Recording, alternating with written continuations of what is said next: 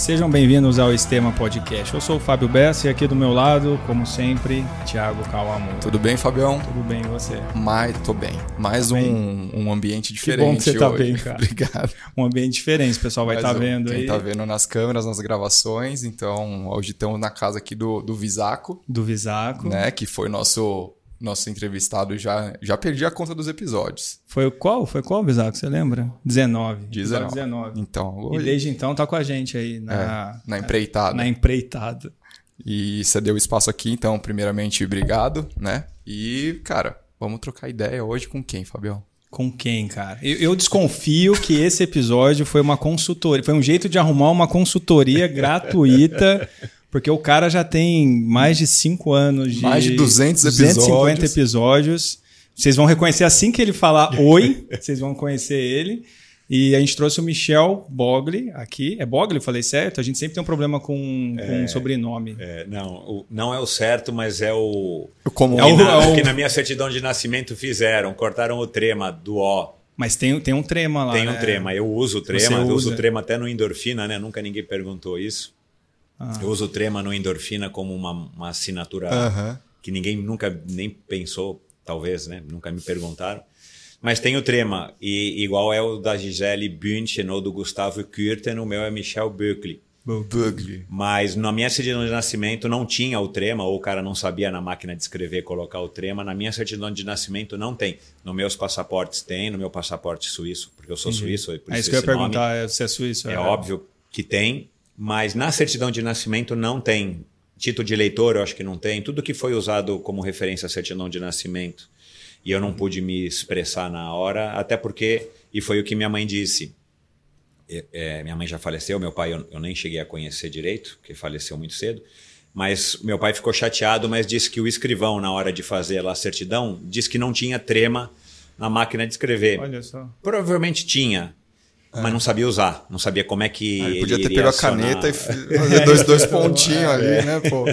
Mas eu, eu mesmo falo, Michel Bogli tá valendo. Deu uma a brasileirada aí, né? É, tem gente que pergunta se é italiano, Boli, alguma coisa assim. Ah, eu, ia, eu ia perguntar. É. E seus pais são suíços, nasceram. Meu pai era pai é suíço, suíço? nasceu lá, trabalhava numa multinacional suíça gigantesca.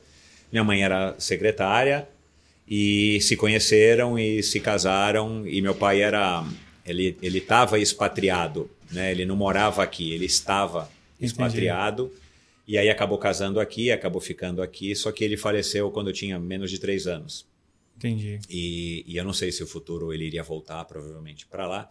Tanto que o meu irmão mais novo, o único irmão que eu tenho, nasceu lá, porque meu pai tinha sido chamado para voltar lá para fazer um trabalho lá, na Suíça, e minha mãe estava grávida, minha mãe não queria ficar sozinha aqui, voltou para lá, e meu irmão, então, meu pai achou melhor meu irmão nascer lá, né, porque estava tudo mais prático, estava lá, e para ele era o país dele. Então, Já ficou eu nasci lá. aqui e meu irmão nasceu lá. Legal. Mas pelo acordo Brasil e Suíça, eu tenho nacionalidade, a minha, minhas duas filhas têm, ex-mulher tem. Você vai É pra uma lá? festa.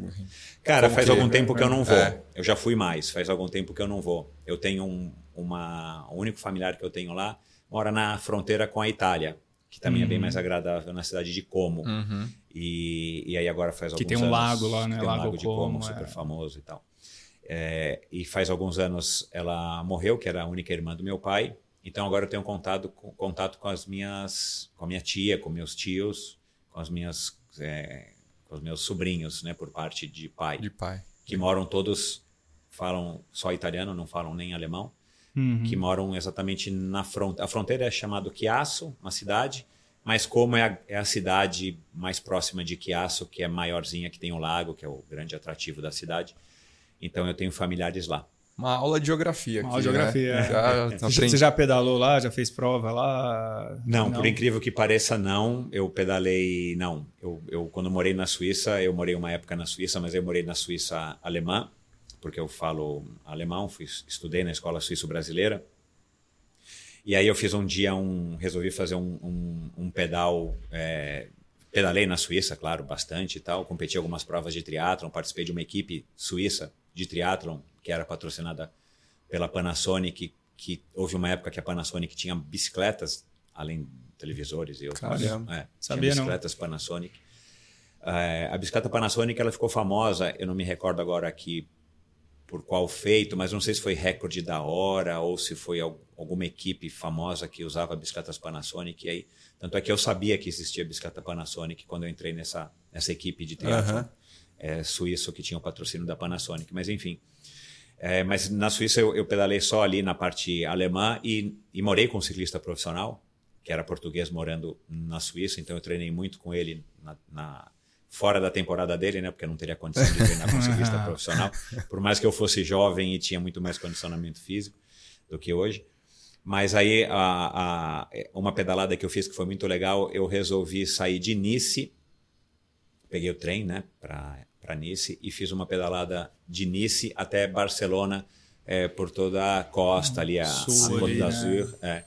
E foi bem legal, mas assim, pedalei mochilão, né? Com uma mochilinha de uns 5, 6 quilos nas costas, do jeito que dava, né? Sem pensar muito em, em desempenho e tal, mas foi uma pedalada muito legal, assim, bem interessante em, e no verão, né? Que aí é, é mais agradável, mais agra né? É. Assim, as praias estão cheias, é tipo um. Ver gente, tipo, tem é, gente, né? É, é, é, tipo verão mesmo, verão Sim. na praia. Deve, deve né? ser então, lindo, hein? É. Ah, foi bem legal. Foi bem legal. Eu não conheço lá nada. É, foi bem legal. Vai treinar lá, Fabião. Ele sempre joga para mim, vocês vão ah, perceber que o é, é Fabião é... O cara é uma enciclopédia do, do, do triatlo, eu da, quero, da Eu quero fazer uma pergunta logo de cara para ele, assim, porque eu fui dar uma stalkeada, né? Instagram, essas coisas. E aí eu entrei num perfil lá falei, será que é esse cara mesmo? E aí cheio de rinoceronte lá, cara. Eu quero saber o que, que é essa história sua com os rinocerontes. Eu tava falando aí, coincidentemente, eu fui no sábado no lançamento da Olímpicos no, no Vila Lobos e eu vi que na entrada do canto esquerdo ali tem um rinoceronte tamanho real ali. É, falei, ah, me falaram, não, ele. não sei que rinoceronte é, você descobriu do que que era? Cara, eu nem eu vi, de, assim, eu olhei, falei, cara, tem um rinoceronte ali, é. e aí eu já tava na cabeça que a gente ia gravar com você na segunda, eu falei, cara, eu vou aproveitar o gancho. Cara, ali. é uma história, é uma, enfim, é uma história meio boba, mas eu acho que ela acabou ganhando uma proporção legal, minúscula, né? Porque eu tenho, sei lá, quantos 500 seguidores, nem eu sei no e quase não acesso mais, porque uhum. o endorfina me suga, né, muito mais tempo. Mas eu tenho uma filha que hoje tem 22, mas quando ela era ainda adolescente, ela me falou: pai, você não tem conta no Instagram? Eu falei: não tenho. Eu já tinha ouvido falar o que, que era, mas o Instagram, o Instagram devia ter acabado de começar, não me recordo nem que ano que foi. Ela falou: ah, você tem que me seguir, olha quantos seguidores eu tenho e você tem que me dar like, porque pelo que ela me falou, não sei se eu lembro certo, mas assim, você tinha que ter likes para ter alguma coisa, eu não me recordo. Ela queria que tivesse likes, né? uhum, né? adolescente e tal. Aí eu falei, ah, legal, é... vou dar like para você. Mas não fiz nada, não, eu, eu, eu, nem parei para pensar. Mas passou um dia, ela, pai, você não está me dando like. Você... Mas uhum. como é que eu vou dar like? Assim, tem que abrir uma conta. Ah, então abre para mim. Aí pelo lá meu nome, Michel Bog, uhum. né? E beleza. E aí comecei a dar like. Aí passou um tempo, ela, pai, você não está postando nada? Uhum. Eu falei, ah, vou postar o quê? Eu já estou dando os likes que você me pediu. Minha, é. Né? Ah, pai, posta o que você quiser. Mas eu vou postar o quê? né? Naquela época, nem sei se já tinha esse negócio de postar a gente tomando um, um energético ou comendo num restaurante, eu não lembro nem uhum. se tinha isso. Eu falei, vou postar o quê? E alguns anos antes eu tinha feito, nas minhas Cape Epics que eu fiz, eu tinha feito uma viagem, duas viagens de, de moto sozinho pelo, pela África, Namíbia e, e Botsuana. E eu fui cismado de que eu queria ver rinocerontes, eu não queria ver leão, eu não queria ver é, é, búfalo ou, ou elefante, sei lá, uhum. os Big Four, lá os Big Five eu queria ver rinoceronte. Isso também por conta de uma história antiga, é, dos Herculoides, de um desenho antigo. Até tem uma camiseta, usei ela ontem por acaso. Um, e tinha um, um, um, basicamente a Idade das Pedras do futuro, um negócio bem maluco, mas eles vivem na Idade da Pedra, mas tem nave espacial. E, e, os, e os seres pré-históricos que tem lá são pré-históricos com raios e futuristas, um negócio bem maluco, chama uhum. Herculoides. E tem um herói dos Herculoides, um herói não, um animal dos Herculoides, que é o tundro, que é um, um, um rinoceronte, rinoceronte, só que tem seis ou oito patas, solta pedras pelo chifre, o chifre é tipo um hum. canhão. e eu sempre gostei desse personagem. E aí depois eu tive um amigo na, no polo aquático que a gente chamava, é, entre a gente, não ele sabendo que a gente chamava ele de rinoceronte, porque o cara era forte, atarracado, assim, parecendo mesmo Sim. um rinoceronte em termos de, de, de Força, tanque, de, né? Um tanque, né? E, cara, aí eu cismei que eu queria ver rinocerontes. E aí eu fui, consegui ver rinoceronte na minha segunda viagem. Tive um privilégio enorme de conhecer um cara lá que me levou num esquema meio proibido dentro de uma reserva, cara. Cheguei bem perto de um rinoceronte. Que proibido legal. não, pouco recomendado, não era proibido, uhum. coitado. Ele fez uma coisa que ele não faria com qualquer turista porque é perigoso. Uhum. Chegou muito perto dos rinocerontes. Mas rinoceronte é um bicho super pacato, né? Rinoceronte é tipo ele é uma. É. é. É tipo é uma vaca. Do o hipopótamo que é mais agressivo, é, né? O hipopótamo eu vi também é agressivo. O rinoceronte é tipo uma vaca. Claro, se você deixar uma vaca enervada, ela vai correr atrás de você, mas ele está lá pastando. Mas a gente chegou bem perto, né? E claro que ele tem um potencial de machucar muito mais forte do que o de uma vaca. Claro. Né? Mas, cara, eu fiquei maravilhado, porque eu não vi só um, eu vi dois. É dificílimo você ver, dependendo da época do ano, mas o cara era um caçador.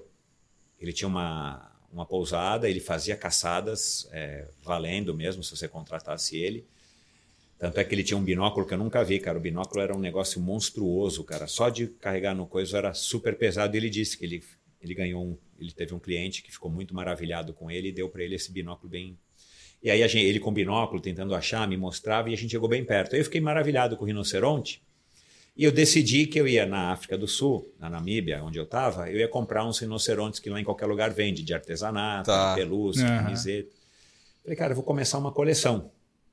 Estou me estendendo muito. Mas, enfim, cara, eu comecei uma coleção em 2009, acho, de rinocerontes. Mas hoje eu já tenho, sei lá, uns 150 rinocerontes, é, de tudo quanto é tipo, até camisa de ciclismo de rinoceronte eu tenho. Você coleciona mesmo? É, eu coleciono é. mesmo. E, e, claro, né, tudo isso por trás, porque é um animal magnífico e é um animal, cara, que dá pena mesmo, porque o pessoal sacaneia ele por causa do chifre, é. né? É, às vezes vivo, corta o chifre Nossa. e deixa o bicho apodrecer e morrer machucado, Sim. né? Porque levaram somente uma parte pequenininha que na verdade nada mais é do que unha, né? Que é, é queloide, queloide, queratina, queratina né? isso. E aí eu falei, cara, aí comecei a seguir vários perfis de preservação do, dos rinocerontes e tal, colaborar com um ou outro, e aí eu falei, cara, eu vou, vou fazer o hashtag Save the Rhino, que tem um trilhão, não foi eu que inventei, uhum. e vou ficar postando os meus rinocerontes, porque aí minha filha vai ficar feliz Entendi. que eu tô postando alguma coisa. Uhum. E só que aí, cara, o negócio começou a pegar, e aí amigos começaram a me dar rinocerontes, viajarem, tipo, iam lá no Vila Lobos, tiram uma foto e me mandam, eu posto. Uhum. Então, meu Instagram é só isso, não tem uma foto minha, nem gravando, nem bebendo, é. nem comendo num restaurante XYZ. Então, foi culpa da sua filha aí, tudo. Que tudo me forçou a ter um Instagram e eu, de fato, até hoje, assim, eu vou postar o quê? Claro, eu poderia postar gente gravando aqui Sim. e tal, mas assim, cara, eu não sou muito dessa geração. Não, não tô conseguindo pegar, apesar de. Ah, já tem o endorfina, né? Que você é, falou que, que já, te, já te consome, tem que é, postar bastante. Né? Exato, né? é. Que aí, assim, eu sou forçado a postar porque uhum. acaba sendo um negócio. Sim. E aí ficou, cara. E aí ficou. E muita gente me pergunta, algumas pessoas acham que não é o meu perfil, pô, mas só tem rinoceronte, acha que vai. É, eu também. Eu falei, cara, será que é mesmo? Então tá registrado aí, é o perfil dele. É. Tem minha coleção não para de crescer, cara. Assim, minha coleção não para de, de aumentar, cara. Assim, eu tenho de tudo, de pelúcia, tenho energético, de rinoceronte. Ah, caramba. Enfim, e depois que, que eu fiquei com esse transtorno obsessivo compulsivo de todo rinoceronte eu tiro uma foto eu descobri, cara, que a gente acaba vendo bastante. Vendo. Você tem bastante marcas, placas, desenhos, livros. Putz, eu tenho um livro de rinoceronte de criança, eu tenho roupinha de bebê que minha filha teve, que a gente ganhou de rinoceronte. O negócio foi ganhando uma proporção assim, e eu tenho eles espalhados pela casa. E todo novo rinoceronte que eu ganho ou que eu compro, eu tiro uma foto e posto. E é dessa maneira. Aliás, faz um bom tempo que eu acho que eu não posto nada, se eu não me engano. Mas é não é muito interessante. Muito é. Não, puta, legal e de alguma maneira legal. eu acho que eu estou lembrando as pessoas, cara, que os rinocerontes merecem ser preservados. Aí, né? Uhum. É, porque muitos amigos meus dizem isso, cara. Eu vejo um rinoceronte, eu lembro de você. Falo que bom, né? E claro, aqui no Brasil a gente não tem o costume de consumir nada derivado do rinoceronte, uhum. mas que de repente alguma pessoa tenha interesse de pela causa ou até de colaborar com as causas é, em prol do rinoceronte para preservarem né, os rinocerontes. Muito cara, bom. Um e... podcast de esporte, esporte e carreira falando sobre os rinocerontes. Geral, mas eu cara. falei que a história não era muito interessante, né, cara? Eu... eu... quero, minha filha quer fazer um estágio, minha filha mais velha quer fazer um estágio, é, uma experiência de alguns meses na África e ela já disse que ela gostaria de trabalhar em alguma ONG para ajudar os rinocerontes, uhum. de tanto que já virou uma é. coisa em casa meio familiar. É. E, pô, fiquei curioso, essa, essa viagem de bike aí na, na África. É, você falou de é, moto, Botsuana, né? é, de moto. eu fiz a Cape Epic quatro vezes, uhum. que é considerada a, o, do Tour de France do mountain bike, porque é onde vai as pessoas mais uhum. do mountain bike para competir, porque ganha muito prestígio. Não sei nem se ganha dinheiro, mas tem muito prestígio quem participa dessa prova para ganhar, né? Então, e os caras fazem em março, então é uma, a temporada não começou na Europa. Então, muitos vão para o sul da, da África, né? No, no, no, país, África do Sul, porque é na África do Sul, né? Muita gente confunde o hum. país com o continente, Sim. né? E então já deve fazer uns 12 anos que tem a prova. Então a prova ela ganhou uma proporção muito grande entre os europeus, que é onde está né, o, o core do mountain bike mundial. E tem lugares muito bons para se pedalar, óbvio, e lugares muito bons para se treinar. Então, o cara que organizou, que criou a prova, ele foi muito, ele fez uma sacada muito legal. Cara, já que está frio no hemisfério norte, vem para o sul, treina. Claro que a África do Sul é barata para quem é europeu, até para gente ela é barata. E, e eu vou fazer uma prova magnífica. Existem 458 provas dessas lá. Mas essa o cara conseguiu fazer ela se destacar uhum. e virou então a competição de mountain bike mais famosa do mundo. Né? Legal. Como é o Tour de France, a mais famosa do mundo, e tem tantas outras, essa é a mais famosa do mundo e a mais prestigiosa. Aqui, quem ganha é, tem mais prestígio, acaba né, divulgando mais e tal. E, e aí eu fui, fiz quatro anos seguidos, é, e no segundo ano no, no, não, no terceiro, no segundo ano eu queria fazer uma viagem de moto, porque eu adoro andar de moto. E adoro, por isso que eu fui para a África, eu adoro o, o, continente, tenho fascinação por deserto e tudo mais. Mas eu não consegui companhia. Aí no terceiro ano que eu fui, eu falei, cara, eu vou. Se eu conseguir companhia, ótimo. Se eu não conseguir, uhum. vou sem.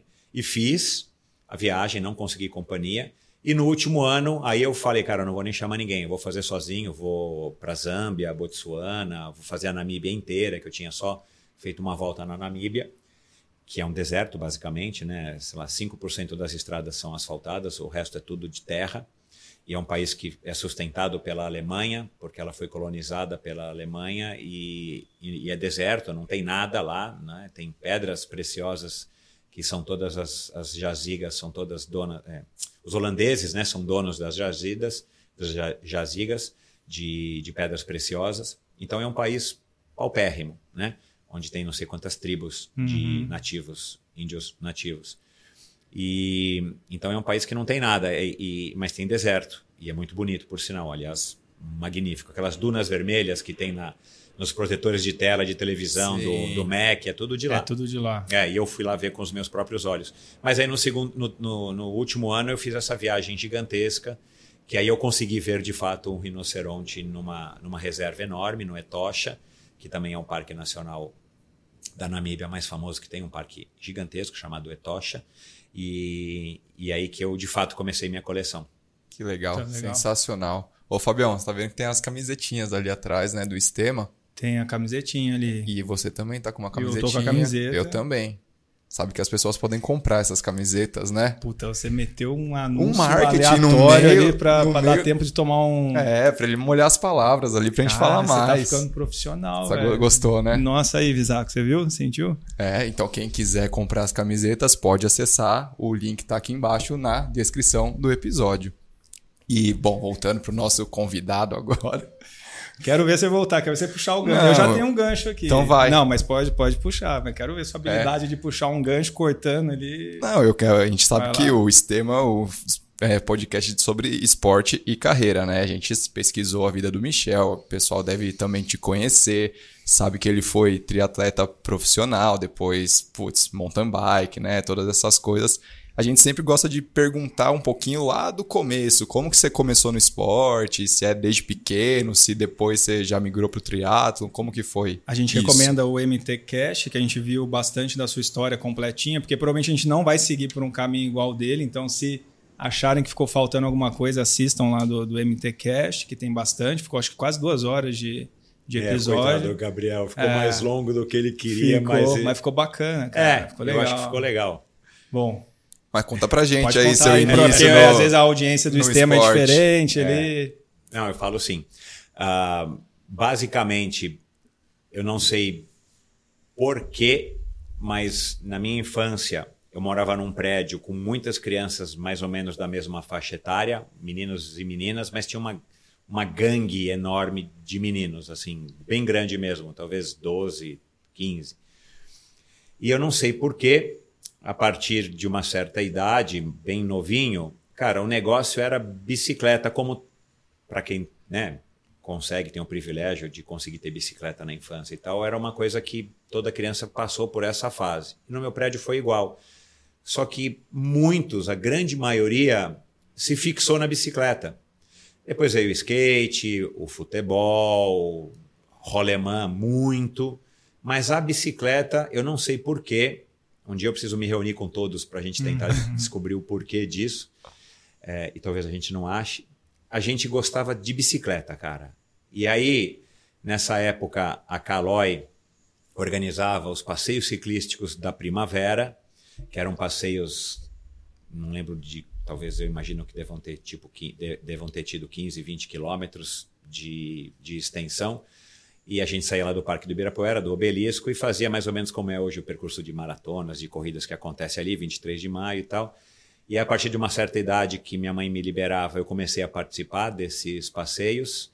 E, cara, a gente gostava de saltar quando veio a época do BMX. Eu cheguei a competir uhum. algumas provas de BMX na pista que, que ficava aqui na Marginal. E montar rampas em, é, no, no, no, na parte onde dava para andar de bicicleta no prédio, montar rampas e tudo mais. E, e quase nunca joguei futebol. Andei de skate, mas eu preferia a bicicleta, a é, uhum. porque, claro, eu já dominava, né? E eu acho que eu tive um pouco de, de receio de, do skate, não era para mim. Cara, aí de repente. Ah, mas saltar de BMX era BMX tranquilo. Era tranquilo skate. É. Aí um belo, um belo dia, minha mãe conversando com uma vizinha, eu tinha muita energia daqueles que ficava vermelho, sabe? De, de, de, correr, de brincar, de suar, né? Era meio gordinho assim, é, de comer muito mesmo, né? Era meio gordinho. E aí minha mãe conversando com uma vizinha, a vizinha falou: Puxa, põe ele no, no. Já era sócio do Clube Pinheiros, já tinha feito iniciação esportiva lá no CAD, né? De diversas modalidades e tal. É, era uma criança bem ativa, uhum. não praticava nenhuma modalidade esportiva, já tinha nadado, aprendido a nadar e tal, já tinha feito um pouquinho de judô, tudo naquela fase ainda de 5, 6, 7, 8, 9 anos. Mas com 13, minha mãe falou: Cara, você quer jogar polo aquático? Eu não me recordo, eu já sabia o que, que era, ou se eu não sabia, eu fui descobrir o que, uhum. que era, eu topei. Mas aleatório, porque, assim. Aleatório, é. não, porque o filho da vizinha jogou, ah, tá. tinha acabado de começar a jogar. Tá. Isso, isso no clube? no Clube, clube Pinheiros. Pinheiros né? E, claro, é uma modalidade que, meu, cansa. cansa. Né? Porque tem a natação e tem a história da bola, né? Para quem não sabe, eu sempre falo isso porque parece bizarro, mas muita gente não sabe polo aquático não dá pé, né? Não é que você uhum. fica jogando com o pé no chão. É. Você tem que então, ficar então, batendo que ficar perna ali. Fazendo perna de clássico, perna de peito alternada, uhum. né? Uma perna um uhum. pouco diferente da de peito. E, e disse ela a vizinha que o, o Maurício, meu amigo, estava dormindo melhor, estava mais tranquilo, com menos energia dentro Aí de casa. Aí sua mãe falou, vou colocar hum, esse moleque aqui. o menino lá. Eu não lembro, não tive restrição nenhuma, não tenho, não lembro de ter tido nenhuma resistência. E aí, beleza, eu comecei a jogar polo aquático e, cara, adorei, porque é, era uma coisa super legal, diferente, com uma turma bem, bem de fazer esculhambação e tal, Sim. né? Assim, não é uma coisa muito certinha, mas tinha a disciplina, né? Você era um disciplinado pelos, pelos treinadores e, e eu estou chegando à conclusão que eu estou indo também no endorfina um pouco também para o lado do polo aquático, comecei agora, é, que é uma modalidade disciplinadora muito mais do que talvez a grande maioria das outras, né? Pelo menos na escola paulista, paulistana. Então é assim, você não podia chegar atrasado, cara. Se era para fazer 10 flexões, você tinha que fazer 10 flexões. Uhum. Ah, não aguenta? Descansa um pouquinho, mas vai fazer até acabar. Uhum. Né? E, e aí a gente começou a ter essa disciplina de pré, água, de correr, fazer flexão, abdominal, agachamento, tudo no chão duro, né? Não tinha essa coisa de ter que ter um colchão, Sim. nada. Esquema bem rústico, correndo de bamba, que era um tênis também bem popular na época, sem meia e vambora. Aí dava tudo certo, né? Nadar sem óculos, não, não tinha esse negócio, ah, vou ter que pôr óculos. Já nada sem, você vai ter que jogar polo aquático sem, né? Ninguém Uhum. joga polo aquático de óculos. E aí, claro, eu, eu fui engrossando a casca, é, mas eu gostei, eu me adaptei, né? É uma conclusão que eu chego. Eu já tinha alguma propensão, minha mãe era muito rígida, então talvez eu tenha herdado isso e aprendido com ela. Então, quando eu tive que obedecer regras dos treinadores, tipo, não pode chegar atrasado, você tem que nadar o tiro, não tem negociação como a gente vê hoje nas academias. Ah, professor, eu não vou fazer tudo. Ah, beleza, não faz, né? No polo aquático, não. Você tinha que fazer, você tinha que cumprir. E eu, eu, eu me enquadrei bem nisso. Aliás, eu adorava. Porque, é óbvio, eu queria não decepcionar os meus treinadores. Sim. Né? Uhum. Então, se era para correr ou para nadar ou para ficar três horas fazendo chute a gol, né? que a gente chama chute com a mão, Sim. Eu, eu queria fazer para deixar meu treinador orgulhoso e, e, claro, não ser chamada a atenção como muitos dos meus amigos eram. Ah, e É, recebiam. consequentemente, isso te deu uma puta bagagem, né? Atlética, É, assim, eu, né? eu, eu, eu acho que é um pouco dos dois. Você tem que ter uma predisposição para isso, né? Porque senão fica uma violência É. contra o ser humano. Mas eu curti. E, e aos poucos eu fui percebendo que, cara, eu tinha um condicionamento físico muito bom. Eu comecei a nadar muito bem, embora do estilo polo aquático de Sim. nadar, né? E eu era o nadador mais rápido lá da minha turma. Então, tanto é que era eu quem nadava, disputava a bola quase sempre para pegar a bola para a equipe. Né? A bola ela é colocada no meio da piscina e quem chegar primeiro para pegar a bola leva a bola no começo de quarto de Sim. partida. Quanto tempo que, que tem um. É sete minutos, Sete se não minutos. me engano. É, talvez tenha mudado 7h30, mas acho que são sete. Caramba. São quatro quartos de sete ou de sete minutos e 30. Acho que de sete. E, e aí, nesse meio tempo, na minha vida, na escola não tinha muito esporte, né, além da educação física, mas na minha vida dentro de- do prédio tinha os passeios ciclísticos. é, aí eu comecei a correr São Silvestre, não sei porquê, com 14, 15 anos. Comecei, depois de uma certa idade, com provavelmente 14 ou 15 anos, eu comecei pedalando de BMX para o clube. Então eram, sei lá, 2 km para ir, 2 km para voltar. Andava de bicicleta o dia inteiro, né, no período do contraturno da escola, e jogar polo aquático. E aí comecei a correr a São Silvestre.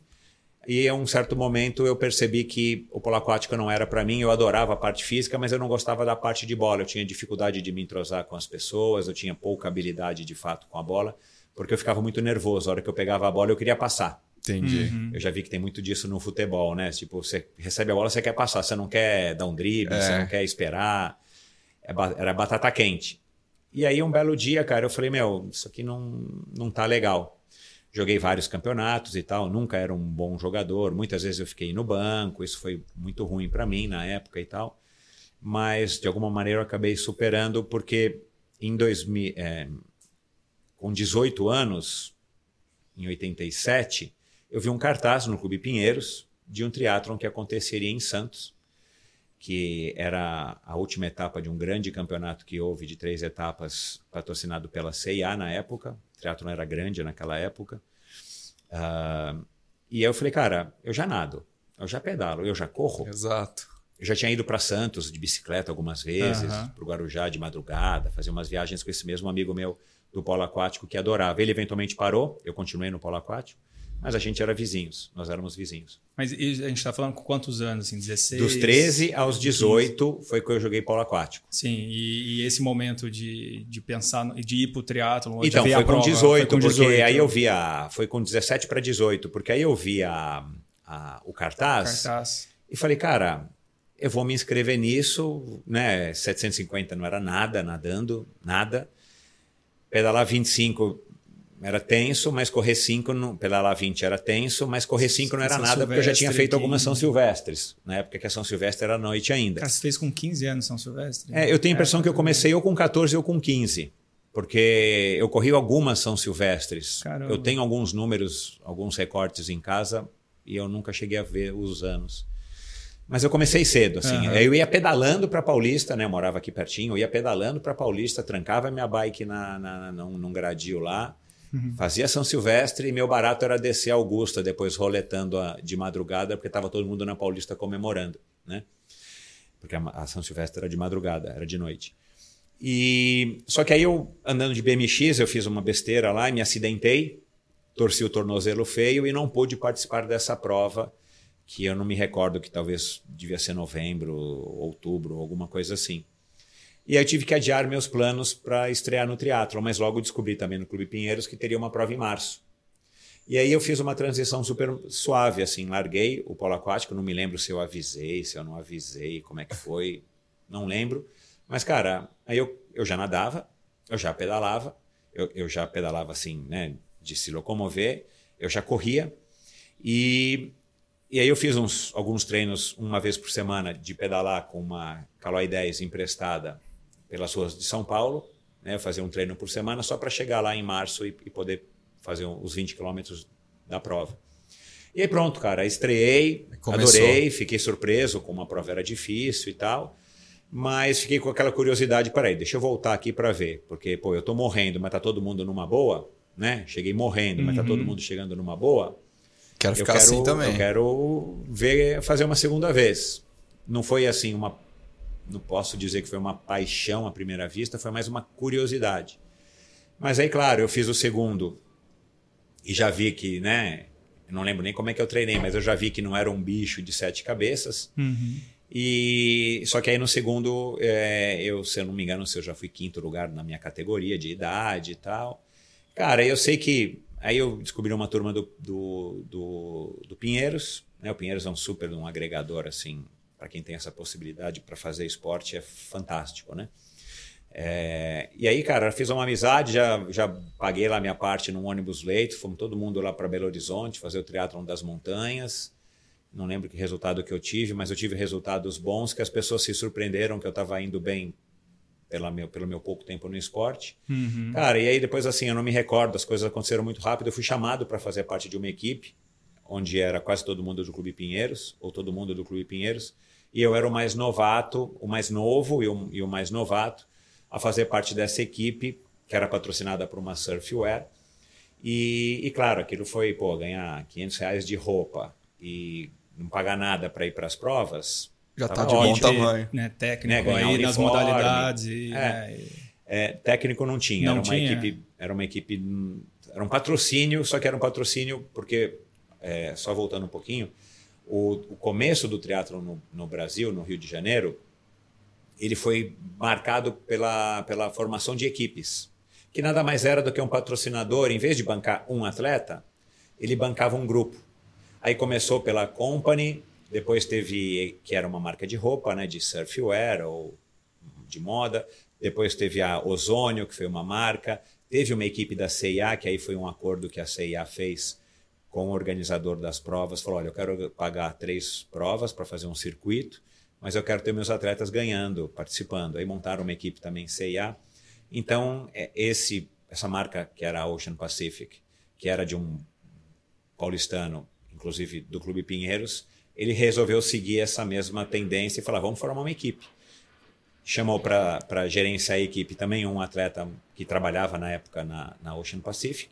E ele montou uma equipe nada mais agrupar as pessoas Entendi. e ia todo mundo junto. Não tinha, não necessariamente treinar junto e fazer essas coisas, porque não existia isso. Assim, era uma coisa bem rudimentar. É difícil de, talvez quem é mais jovem entender hoje, mas era uma coisa muito, era muito mais um oba-oba do que uma coisa estruturada. Mas para aquela época já era uma coisa excelente. Você não ter que se preocupar em reservar hotel, não ter que se preocupar se era de Sim. ônibus ou de avião ou de carro. A gente inclusive ia no carro do chefe da equipe, não precisava usar o nosso próprio carro, nem precisava dirigir. Isso já era considerado uma equipe e tinham outras pelo Brasil. Assim, principalmente Rio, São Paulo, Belo Horizonte, Curitiba. Isso era o conceito de equipe na época. E aí pronto, Entendi. cara. Aí minha carreira foi deslanchando, né? Aí eu era um atleta profissional, aumentando. entre aspas, porque não dava para viver disso, mas eu tinha desempenho e dedicação para ser um atleta profissional na época. Uhum. Eu entrei em educação física e logo nos primeiros seis meses a USP houve uma greve gigantesca que entre pouquíssimas voltas durou mais ou menos uns dois ou três anos de greve, foi uma época caótica. Aí, claro, Continua, viu? eu ia para a USP todo dia para ter aula, não tinha. Ia para ter aula, não tinha, ficava lá treinando. Né? Ia para a USP, não tinha. Aí vinha do Pinheiros, ia para a USP, não tinha, voltava para o Pinheiros. E aí foi a hora que eu falei, cara, eu vou me Não dedicar a isso, sentido. vou começar a viajar. E aí, quando voltou a aula de educação física, eu me desliguei. Quando voltou, né, depois de- desse longo período de greve, aí prestei vestibular e fui fazer uma outra faculdade. Nada a ver com educação O física. que, que você fez? Desenho industrial. Desenho industrial. É. E, e aí isso durou nove, nove anos, talvez um pouquinho mais, que e foi em 97 que eu decidi, eu comecei no comecinho de 88 e, e, e no finalzinho de 97 eu decidi que, cara, já não estava mais curtindo, já não me dava adrenalina, é, eu já estava assim com aquela coisa tipo, ah, sabe, mais um dia no escritório, né? Já Aham. tinha tido o meu auge é, em 94 e estava querendo me dedicar cada vez mais às provas longas, mas ao mesmo tempo aos Ironman, né, propriamente dito, mas ao mesmo tempo eu já não estava mais com aquela empolgação. Eu gostava de treinar, adorava treinar, como eu adoro até hoje, mas eu não tinha mais aquela excitação de ficar nervoso. Nossa, eu vou fazer uma prova Da amanhã. prova e um treino muito exaustivo. É, tal, aí, também. cara, eu já tinha visto na televisão as corridas de aventura. E eu fiquei fascinado por causa da África e tudo mais. Foi daí que veio minha Aham. curiosidade, muitas coisas de aventura na África, que eu via na televisão, em canal aberto, né? Porque também não tinha TV a cabo nessa época. E aí eu fiquei sabendo, através de um amigo que eu conheci na academia, que ia haver uma prova de aventura no Brasil, chamada Expedição Mata Atlântica, em 1998. E o cara era um americano que ajudou o organizador a organizar e já tinha participado de algumas provas nos Estados Unidos de corrida de aventura. E ele, enfim, fiquei amigão dele, sou amigo dele até hoje, e ele meio que me alertou para isso. E, e como haveria essa prova de corrida de aventura famosa, né, que foi a prova mais famosa do Brasil, a que deu início, não foi a mais famosa, mas é a mais raiz, é, veio um cara do exército, o Mário, e começou a organizar provinhas curtas de orientação, que é uma modalidade militar, né, a orientação. Corrida de orientação é uma modalidade militar, onde você vai com a bússola e o Tá. mapa e você tem que fazer um determinado percurso checando os pontos no menor tempo possível, né? É, Aliás, é uma modalidade bem curiosa e pouquíssimo difundida aqui, mas era uma modalidade mundial. Todo exército tem isso.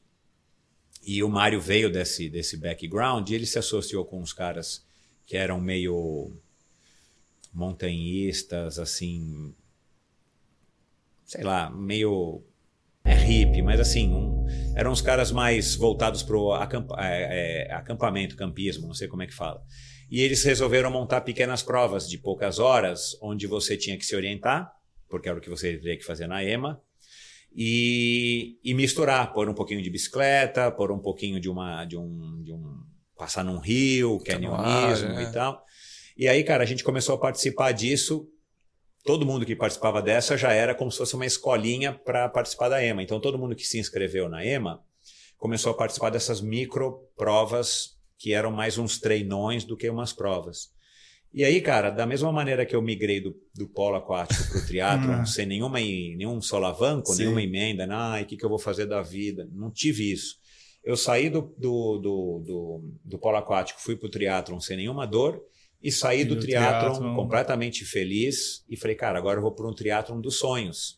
Porque eu vou nadar, eventualmente, vou remar, vou pedalar, vou correr, vou subir montanha, vou andar a cavalo. Eram modalidades que tinham na época, andar a cavalo, subir montanha de Jumar e tudo mais. E no meio do mato, que era uma coisa que eu, eu nunca tinha tido grandes experiências, mas era uma coisa que me atraía a atenção, a atenção à aventura. Que foi a Aham. aventura que me chamou a atenção no começo no triatlo. O fato de você fazer uma coisa, meu, que ninguém fazia na época, Sim. né? Assim, pouquíssima gente fazia, você não tinha na mídia. E, e, e você ouvia falar do método de Cooper, das maratonas de Nova York, atraindo milhares de pessoas, os brasileiros lotando aviões para ir para lá.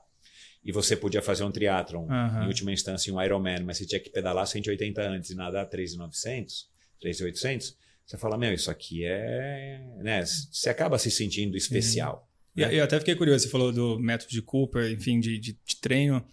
Como é que foi essa transição do. Você ia para Santos fazer short, então, distâncias curtas, e você tem três Ironmans, né? Dois em, três, é. em, em, no Havaí e um na Nova Zelândia. E você já comentou que na época era meio uma aventura a questão do. um experimento, assim, do, dos treinos, o que, que faz, volume. Como é que foi? Cara, agora eu preciso me preparar para um Ironman, eu preciso subir volume. Vocês se baseavam em, em, quem? Assim, eu vi que você é muito unido com o pessoal que já fez. Então, Isso, era, era, é era, era uma coisa meio assim.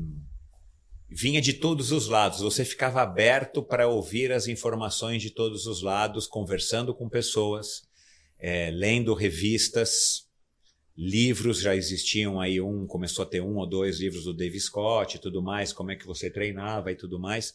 Conversávamos sim com treinadores, embora eu nunca tenha tido nenhum treinador. A gente conversava com alguns treinadores de corrida, com um treinador de natação, trocava muita ideia, era uma coisa muito permeável. Da maneira como é hoje, só que hoje você tem 1597 fontes e talvez não seja bom você ter tão permeável Precisa hoje filtrar, em dia. né? E, acho que essa que é a Se dificuldade. você for uma hoje, né? peneira com os buracos muito grandes, você vai ficar igual um tudo, doido. né? Aham. Né? Eu tomo energético, não tomo, tomo um gel, tomo dois por hora, um por hora, meio por hora. Né? Não dá, meu. Hoje em dia você tem que ter mais. Mas naquela época não.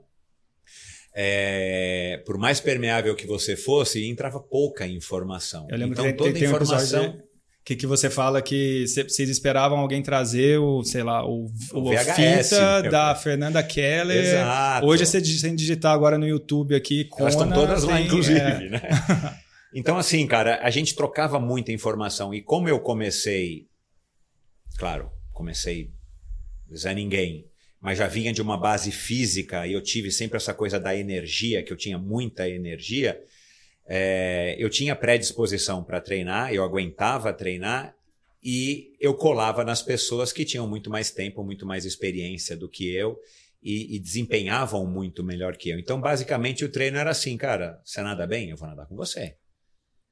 Você pedala bem? Vou pedalar com você. Cara, você vai correr hoje 10 tiros de mil na pista? Eu vou tentar. Então, claro, eu comecei nas distâncias curtas, é, eu fui treinando de maneira para ter um condicionamento físico para essas provas curtas, treinando muito mais do que talvez fosse necessário, mas como o meu objetivo acabou sendo, sem querer, ter desempenho, né? É, eu não acho que eu fiz errado, eu acho que eu fiz o caminho certo. Ah, claro que eu errei lastro, muito, né? mas naquele contexto eu estava no caminho certo. Aham. E, e colando nos caras que já tinham morado no, em San Diego, que já tinham viajado para fora, competido fora, trocando muito com os caras do Rio de Janeiro, que eram os caras mais experientes, porque foi lá que surgiu o triatlon. Então os, os cariocas sempre tiveram um ou dois passos na frente dos paulistas e do resto do, dos paulistanos e do resto do Brasil, porque foi lá que começou o triatlon. Eles que viajaram primeiro para o Ironman, eles que viajaram primeiro para competir fora.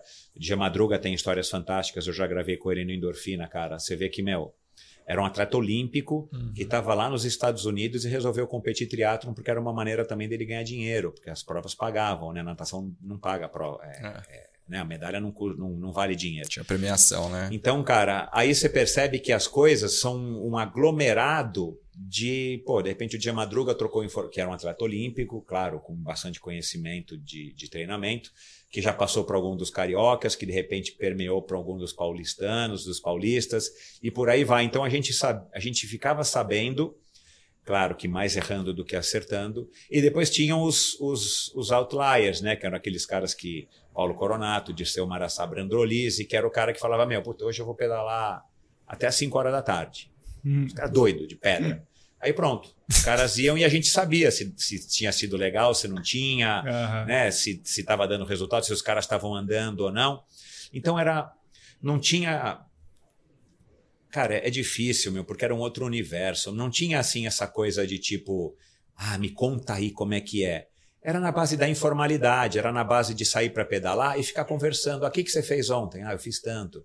E Aí testando, "Puta, né? Será que. E testando. Testando. Tanto é que eu treinei muito, adorava treinar, porque eu já tinha vindo dessa coisa do polo aquático. Para mim foi uma delícia, porque eu falava, meu, eu vou ficar treinando, Aham. né? Porque no polo aquático você treina, treina, treina para jogar.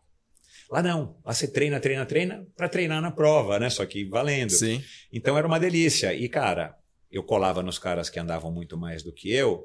até o ponto que é aquela história, né? Você começa a incomodar, você começa a igualar, bater ombro e você começa a ultrapassar os caras. Uhum. E foi mais ou menos assim que aconteceu, né? Com muitos deles, dos meus amigos aqui de São Paulo, eu, eu fui o melhor triatleta paulista por muitos anos. E até o momento que eu me desiludi, eu, eu não fui bem nos Ironman que eu participei, é, por erros que hoje eu reconheço muito nítidos, mas eu também não tinha muito essa ânsia, tipo como hoje a galera tem, mesmo o amador, ah, eu tenho que ir para não importa o Ironman, né?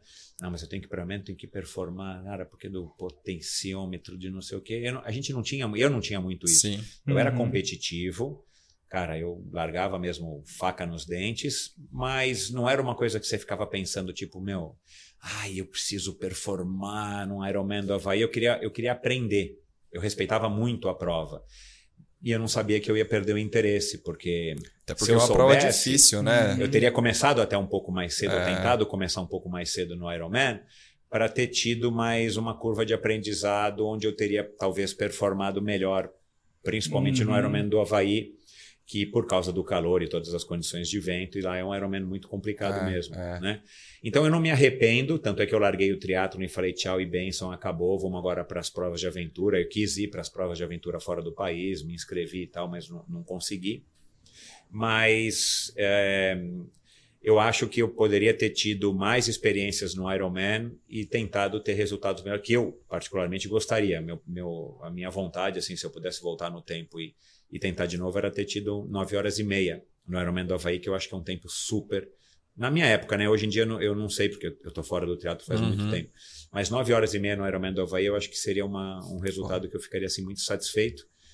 E talvez eu tivesse potencial. Eu também não, não, não consigo mais hoje afirmar isso. É, legal. E você falou que você fez desenho industrial, e aí eu queria saber um pouco, você chegou a atuar nessa área? Não, como porque que... eu acabei também não me formando. Tá. Porque, cara, que é outro erro, mas a gente só aprende depois. A gente acha, quando a gente é jovem, né? E eu era muito jovem nessa época, que você não precisa fazer mais nada ou que você não tem tempo de fazer mais nada a não ser comer, treinar e dormir. Uhum. E, e eu tenho percebido, conversando hoje em dia com muitos atletas amadores e pessoas que já foram atletas profissionais e psicólogos do esporte e tudo mais, que esse é um caminho que é meio furada no Brasil, né? A não Sim. ser que você seja o Neymar. Mas você nunca sabe se uhum. você vai ser o Neymar. É, mas é totalmente fora da é curva, fora né? Da curva. Vai ter um em um trilhão, né? Então, Dependendo do esporte aí você começa também, a né? viajar, né? né? E, cara, aí sim, putz, a gente treinava pra caramba, meu, putz, era dureza, assim, lembrar das coisas que a gente fazia era, era super cansativo mesmo. Então, aí assim, você fala, não, à tarde eu vou dar uma cochilada, né? É, como de fato deve ser, mas eu tenho, hoje em dia, com 50 e poucos anos, eu tenho aprendido e, e tenho até recomendado a alguns atletas jovens que passaram pelo endorfina de uma maneira discreta, tipo, meu, Dá uma estudada. Estuda, cara. Lê, viaja, faz alguma outra coisa, cara, para te abrir, né, o horizonte cultural. Porque o esporte um pouco... também tem até um certo ponto, né? Você depois tem muita vida cara, ainda pela frente, gente, né? Então, assim, é o que eu disse, isso não sei aonde, se foi até no MTcast, mas assim, você vai ser muito mais na sua vida um não atleta profissional do que um atleta profissional. Exato. Uhum. Né? Por mais que você seja atleta profissional, sei lá, dos 15 aos 40, que já é difícil, né? A gente tem o Ian Frodeno no triatlon, é, que ainda está competindo para valer, tem 40 ou 42, mas ele também é um fora da curva. Mas, cara, começar nos 15 vai até os 40, são 25 anos. Talvez vai viver 80, 90, quem sabe até mais daqui para frente. Quer dizer, você vai ser muito mais é. um não atleta do que um atleta profissional. É, exato. E você precisa pensar, cara, não só também em ganhar dinheiro, em, ter, em como ter um, um sustento, mas, cara, também, sei lá, ser uma pessoa aberta para as oportunidades da vida, cara. E o estudo não significa que você vai ser um fisioterapeuta, que você vai ser um médico, que você vai ser um uhum. engenheiro ou um advogado. Mas te abre a cabeça. Mas viver na sociedade, gente, né? Você vai estar no meio acadêmico, você vai estar. Quer dizer, e, e, uma coisa leva a outra, né, cara? Porque você tem assunto para conversar numa festinha, você tem Sim. assunto para conversar num casamento, você vai uhum. se interessar para ler um livro. É. É, quer dizer, meu, é, é ter repertório cultural. Eu acho que estudar, e é o que eu tenho falado muito para minha filha mais velha, que está terminando né, a faculdade, mas vou falar para mais nova, cara. Eu acho que, e, e digo aqui para quem estiver ouvindo que seja jovem e atleta, meu, estude. Leia, estude. Quando você viajar. Eu converso com muito atleta gravei agora faz pouco tempo, ainda não foi ao ar, vou dar um spoiler aqui, com hum. o José João da Silva, que inclusive eu descobri Legal. que já teve também né, lá no Z2. É, cara, ele diz, ele viajou o mundo inteiro e não conhece. Que desperdício maior, cara, não é? você está em tá Paris, em Helsinki, e... em Tóquio, e depois da competição, cara, sei lá, dois dias. Sim. Pô, saber que lá é isso, pô, vai lá no não sei aonde, ou entender qual é a capital, sei lá, cara. Se interessar. Vai no museu, porra, sim. né? Fazer alguma. Porque isso te dá repertório, cara. Que seja, claro, que no esporte profissional, talvez ele não te dê. Na competição em si, talvez ele não te dê vantagem. Mas você negociar um contrato, cara, para você saber se expressar. Sim. Para um patrocinador falar, pô, esse cara fala bem. Então, assim, são pequenas sutilezas que, de novo, vão tornar o ser humano muito mais interessante e não necessariamente desempenhando melhor fisicamente, mas, cara, com mais possibilidade, inclusive, de agarrar oportunidades que surjam e que talvez se o cara for muito limitado é, intelectualmente, ele não perceba. Talvez hoje em dia isso esteja um pouco melhor, né? Porque questão de rede social, os é, atletas se expondo, né? Marcas uhum. buscando os atletas. Exato, cara, então, não adianta talvez... você ser um campeão mundial de qualquer modalidade e você ser, desculpa, mas uma porta, não uhum. consegue falar, não consegue concatenar as ideias. Você é um cavalo que vai lá e ganha as corridas. É legal. Mas, cara, quem quer se espelhar num ser humano desse? Sim. Eu acho que esse é um assunto polêmico, é não, não, mas, pra gente não, conversar é, aqui. Mas, mas eu acho que coincidentemente, por exemplo, você falando isso do ponto de vista de um, de um atleta ou de, de, alguém que quer ser profissional, mas a gente não lançou o episódio ainda, mas a gente gravou com o Mário Sérgio, a gente estava falando antes de começar. E o Mário Sérgio, ele, depois quando a gente lançar, você vai poder ouvir também, ele falou algo muito parecido, dando dica para os treinadores que estão começando a assessoria. Ele falou: lê sobre outros assuntos, lê sobre negócio, lê... ninguém gosta de ficar falando o tempo inteiro só sobre o treino ali, você tem que saber quando chega um atleta seu, sei lá, do mercado financeiro, você saber o que está acontecendo. Então, você vai ver quando a gente lançar que foi, foi o mesmo, a Essa mesma descrição linha. que você está falando, só que pro, no caso ele dando dica para quem está começando é. uma assessoria. Ele falou, cara, lê outras coisas além da sua área específica de treino, que isso vai te ajudar no, no e, repertório. E você vê, né? Por que, que o Mário Sérgio é, chegou onde chegou. Talvez Também por isso. é por isso. Também por isso, é. Também é por Sim. isso, porque, cara, você percebe, você vai receber um, um sócio-diretor do maior escritório de advocacia do Brasil, cara, para correr lá. Cara, até pode ser que o cara queira, queira ficar falando só da corrida, do treino, do Z1, Z2 e tudo mais. Mas, meu, você de repente tem um assunto para você cativar o cara. Uhum. Né? Tipo, pô, cara, eu fiquei sabendo hoje do não sei o quê, do tributário, da reforma tributária. Cara, e, e, e, e você tem a troca, né? É. Né? Outros treinadores já falaram isso também no, no Endorfina Podcast. Você tem uma uhum. troca. E para quem quer, de fato, perseverar e crescer no mercado, né? nem que seja não em números de alunos, porque tem gente também que são agora as assessorias boutique, né? Sim. É, mas, cara, porque isso também te traz, né? É uma troca. E se você se relaciona com pessoas inteligentes, cara, pô, por, nem que seja por osmose, você vai aprender uhum, alguma total, coisa. Total. Então, se você tiver uma assessoria esportiva só de atleta raiz, né? Que é o. Na, na, corrida, na minha época, a gente chamava de canela seca, uhum. que é aqueles caras que correm pra caramba, mas tem limitações é, de oportunidades educacionais, intelectuais e tal. Cara, tanto é que a gente conversa hoje né, com os, os, os atletas que estão pensando em, em, abrir a sua assessoria ou depois de se aposentar, ou as pessoas que estão começando. Cara, ninguém quer trabalhar com esporte de alto rendimento. Claro, o nicho é bem mais restrito, no Brasil, como o nosso, ainda é mais problemático ainda, mas Cara, é complicado, porque é, um, é, um, é totalmente um outro segmento. É, né? é totalmente diferente. Amador eu não me engano, mas eu acho que o Mário Sérgio nunca falou assim: não, eu quero agora trabalhar com os melhores nadadores do mundo, embora a natação tenha um outro nível. Né? A natação é um esporte muito mais evoluído do que a corrida em termos de, de todas as oportunidades. Mas, cara, eu acho que ter esse repertório e estar aberto para você trocar ideias com as pessoas, e de novo, né? É, vocês começaram, eu ouvir a história de vocês, o podcast por conta disso. Vocês Sim. estão num ambiente, cara, uhum. que é uhum. privilegiado, com pessoas que têm né, um repertório cultural de, de, de, de, bagagem de vida, de tudo, mais amplo possível. Vocês ouvem histórias muito legais, e, e claro que vocês passam muita coisa para os seus pacientes. Sim. Mas, cara, os pacientes passam muito para vocês. E quem trabalha nesse frente a frente, mano a É. mano, seja um médico, um fisioterapeuta, um dentista, um. Enfim, tem essa possibilidade, um treinador de corrida ou de qualquer modalidade, Aham. tem essa possibilidade. Se você tiver muito limitado, cara, você não vai ter capacidade de absorver. E é pra um gente- desperdício, né? Porque É desperdício, tá- cara. E, de novo, tudo isso é investimento pessoal. É. Não, pra gente, por exemplo, é, sei lá, 10 horas trabalhadas são 10 horas conversando, 10 horas É, assuntos fala, de 10, diferentes. são Cara, 10. riqui- se você tivesse Cara. uma linha de produção de uma fábrica, É. cara, martelando lá um parafuso, um prego, você não vai ter isso. É, Então, assim, aproveite e faz o seu podcast. é isso, já Pô, aproveitamos. até puxando o gancho de repertório de podcast, porque aqui, porra, vamos aproveitar a consultoria aqui do, do Michel. Aqui. A curiosidade nossa é um pouco como que você se prepara. Claro, que quando você come- começou a gravar o Endorfina, você já tinha um repertório para conversar com grandes É, empresários, porque, executivos. não, eu comecei primeiro com os triatletas. Você começou com os triatletas. É, porque eram E de- pessoas que eu tinha mais intimidade, eram Entendi. amigos meus, né? Eu, eu escolhi, por sorte, eu era, sou ainda amigo da Fernanda Keller, de Armando Barcelos, justamente por conta desse convívio de toda Dessa essa época. profissional. Mas na minha ideia, na minha cabeça, era começar com os triatletas. Se o triatlon desse certo, como eu também tenho contato com ciclistas, tive contato com corredores e nadadores de uma maneira assim muito casual, eu pensei, bom, se der certo com o triatlon, eu posso destrinchar as modalidades até para você poder abrir um pouquinho, né, o funil, né? Sim.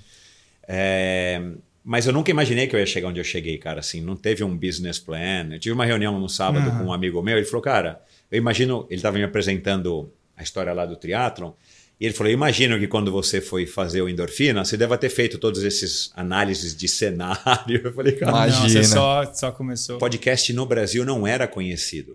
É, já faz. E uma das provas que eu tenho disso, eu sou casado com uma mulher 10 anos a menos do que eu, que é jornalista, não exerce, já exerceu, não exerce, e ela trabalha num escritório de advocacia gigantesco na área exatamente de comunicação. Ela chegou para mim e falou assim, cara, esquece, ninguém sabe o que é podcast. Meu, mas podcast nos Estados Unidos é grande, na China é enorme, mas, meu, cara, o negócio que é YouTube. Você tem que fazer YouTube. Aí eu falei, cara, eu não, eu não, não me vejo fazendo um YouTube e eu gosto de podcast. Eu ouço podcast, eu vejo muitas vantagens no podcast, adoro o podcast e eu quero fazer uma coisa que eu gosto. Isso aqui eu vou fazer por hobby. Uhum. Então eu vou fazer podcast. Sei lá, faz uns três anos ela já fez, o claro, o podcast do escritório de advocacia dela.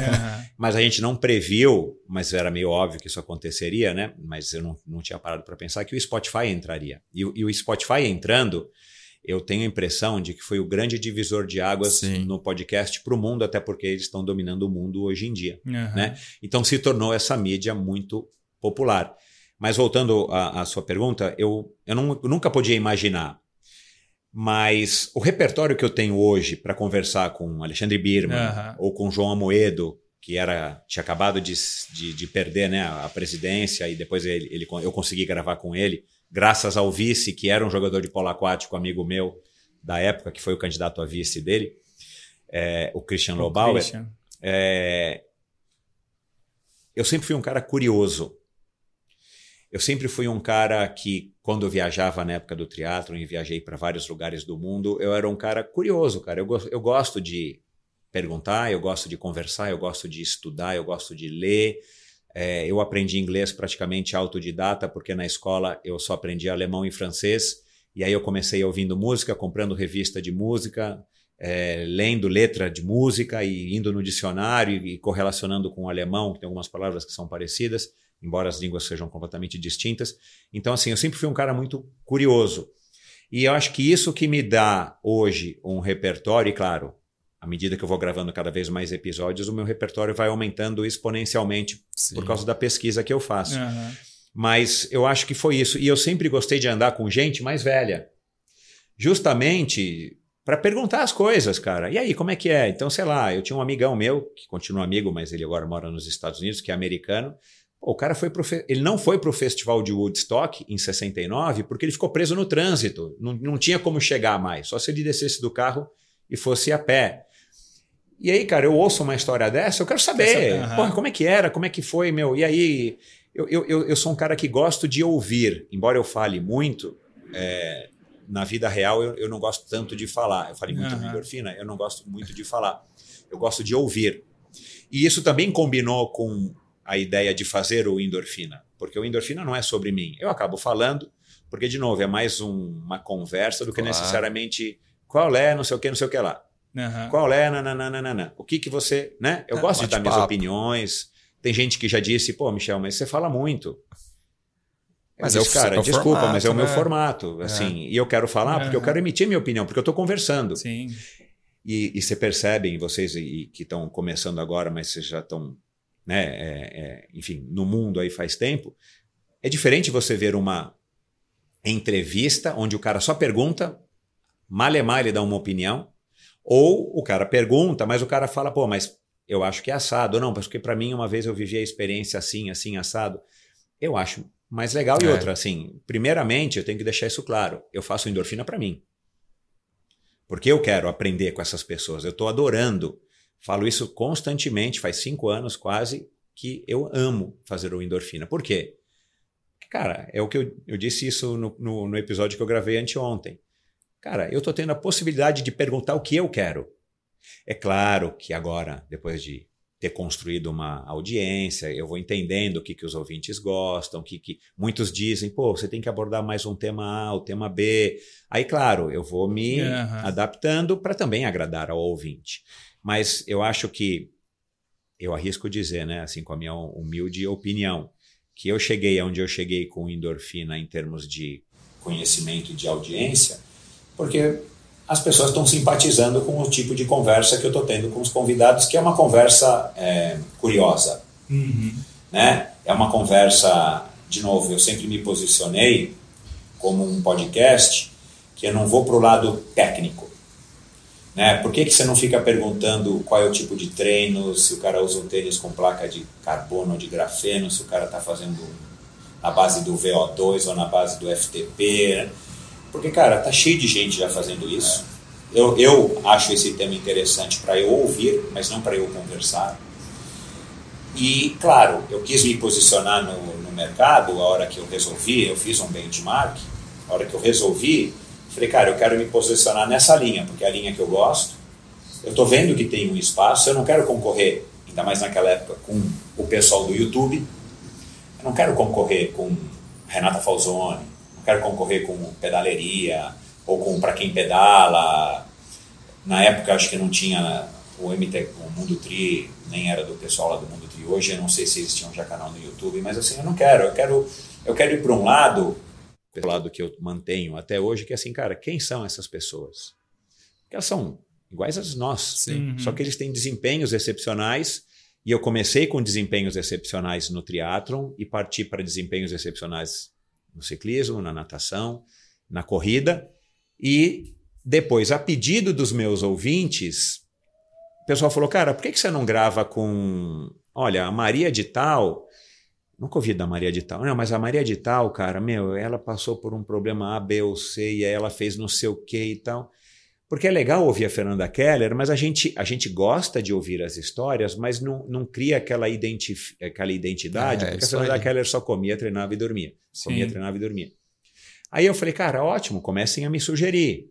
Claro, eu já conhecia uma outra pessoa, é, X, mas com histórias incríveis.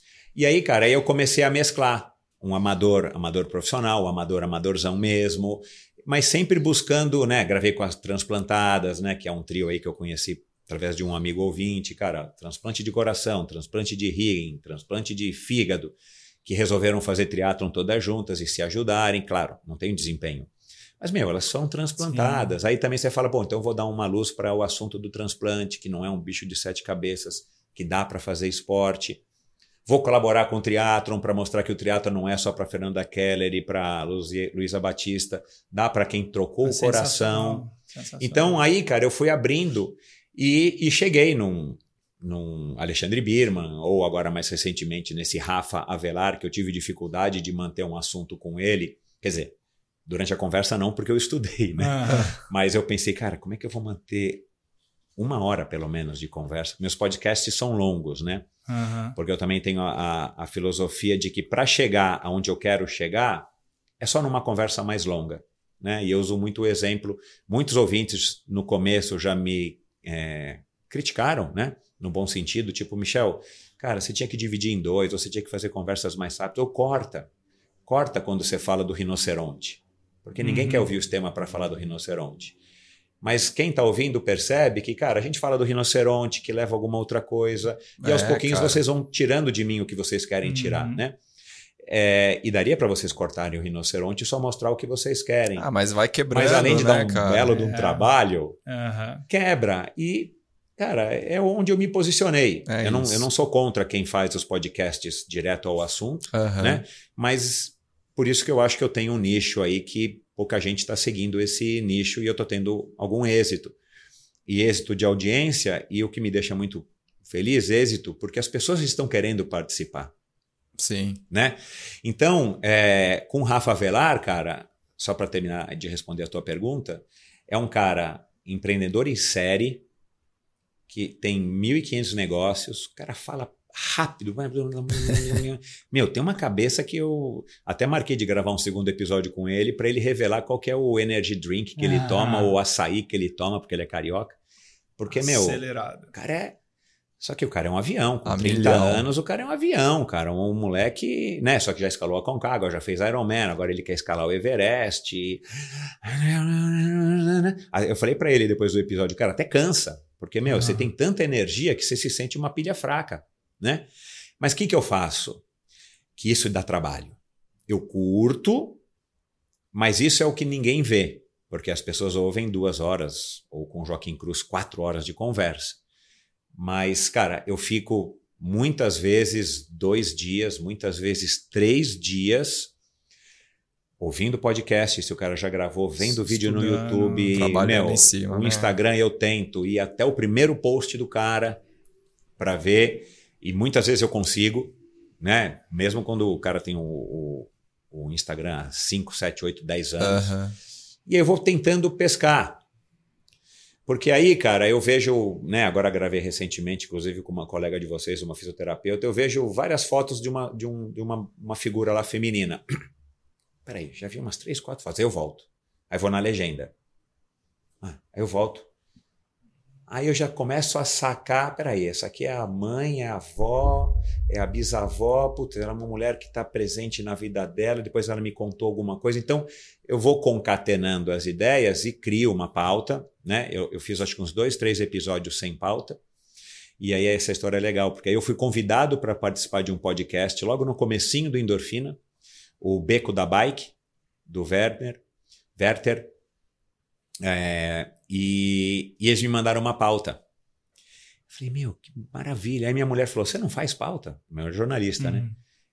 Mas ela trabalha num nível que ela não sabia nem como é que eu estava fazendo endorfina. Eu falei, não, eu faço, cara, porque isso te ajuda, te mantém organizado e tal. Cara, aí comecei a preparar a pauta desde o terceiro, quarto episódio.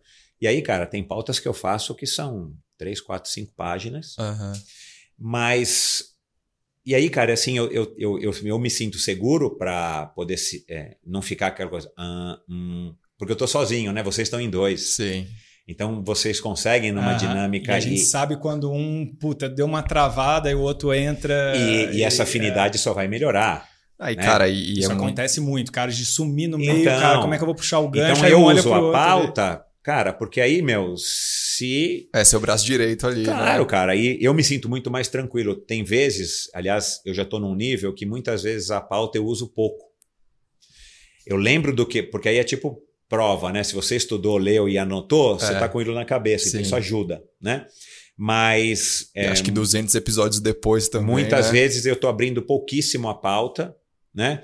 E, e já sei quais são as perguntas chaves, mas eu tenho tentado numa talvez numa evolução do endorfina no sentido de deixar ele também ir para os lados mais vamos dizer assim naturais de cada convidado, de ir para assuntos às vezes tipo esse episódio que eu vou manter no suspense com o fisioterapeuta, a gente não falou de fisioterapia. Uhum. Não falamos. Tanto é que no final eu falei, ah, cara, não vamos falar de fisioterapia, acabou, tá feito. Sim. Não precisamos falar de fisioterapia. Porque ela tem o canal dela, ela fala de fisioterapia lá. Ali você quer saber da outra, outra vertente da Exato, pessoa, né? que ela tem outros lados, Sim. aliás, muitos outros lados interessantíssimos. E o lado da fisioterapia, que é o que ela vende, Deixa ela falar da fisioterapia, ué. Não preciso eu falar. Quem sou eu para falar da fisioterapia dela e para ficar repetindo as informações que ela já tem no canal dela? Aham. Esse sempre foi uma das minhas preocupações, porque eu também comecei já na era da, da internet, óbvio, né, do, do Instagram, como vocês. E aí, assim, o que, que eu pensei? Cara, hoje em dia todo atleta ou todo, todo ser humano praticamente tem um canal no Instagram. E se o cara quer divulgar ou o seu trabalho, a sua profissão, o seu tempo, os seus treinos, a sua modalidade esportiva, ele já está fazendo isso. O atleta profissional já está falando lá se ele usa um pneu A, B ou C, se ele treina A, B ou C e tal. Sim.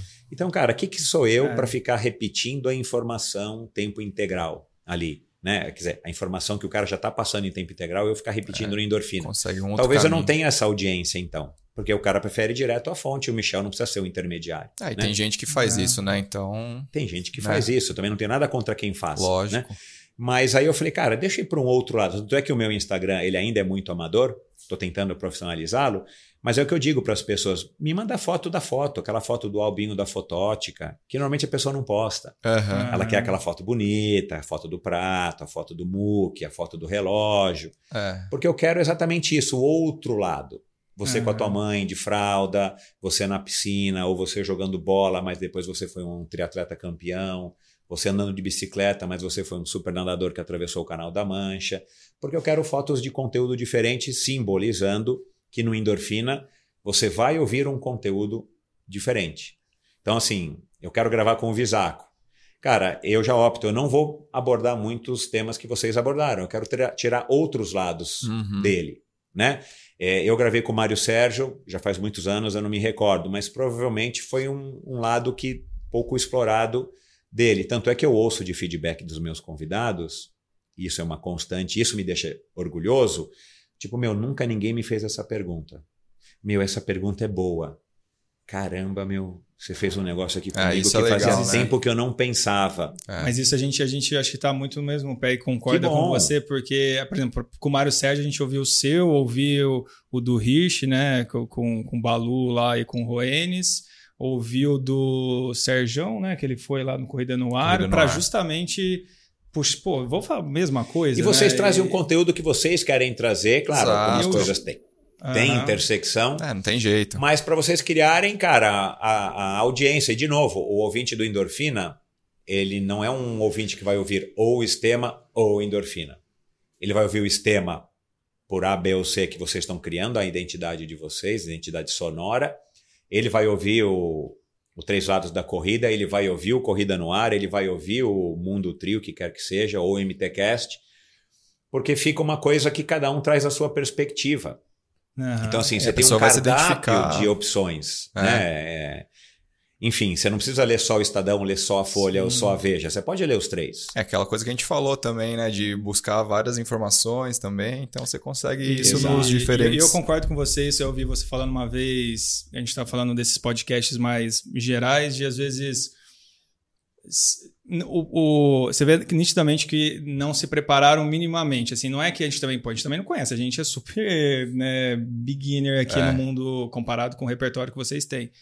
Mas às vezes uma pequena busca já faz, por exemplo, imagina se a gente chegasse aqui, porra, então você tem um podcast que É, chama pô, Endorfina. pelo amor de Deus. É igual você dá. deu um exemplo do, porra, chega, põe um abilho na sua frente. Fala, pô, então né, o pão de açúcar é você que. Você que criou, você que Cara, toca o negócio. porra, ali você perde a É, chance O que de. eu aprendi, eu estudei um pouquinho do podcast para começar e estudo até hoje porque eu adoro a mídia. E aí eu falei, cara, eu estou tentando fazer o Endorfina crescer. Deixa eu. Sou curioso, deixa eu Aham. estudar. Né, acho uma coisa legal também que É. você mandou material pra gente, pô, já agradecer, É, agradecer, tudo, porque a consultoria. Pô, até quando eu cheguei, por que, que eu perguntei hoje pro Visaco? Visaco, você já conhecia o Michel já? Você já é amigo dele? Porque foi o, o Visaco que fez o meio do caminho aí com o Michel, pro Michel estar aqui hoje no Estema. Sim. Só que no meio do caminho ele mandou um e-mail gigantesco lá de todas as dicas possíveis, mandou material do lá Do do Endorf- Endorfina.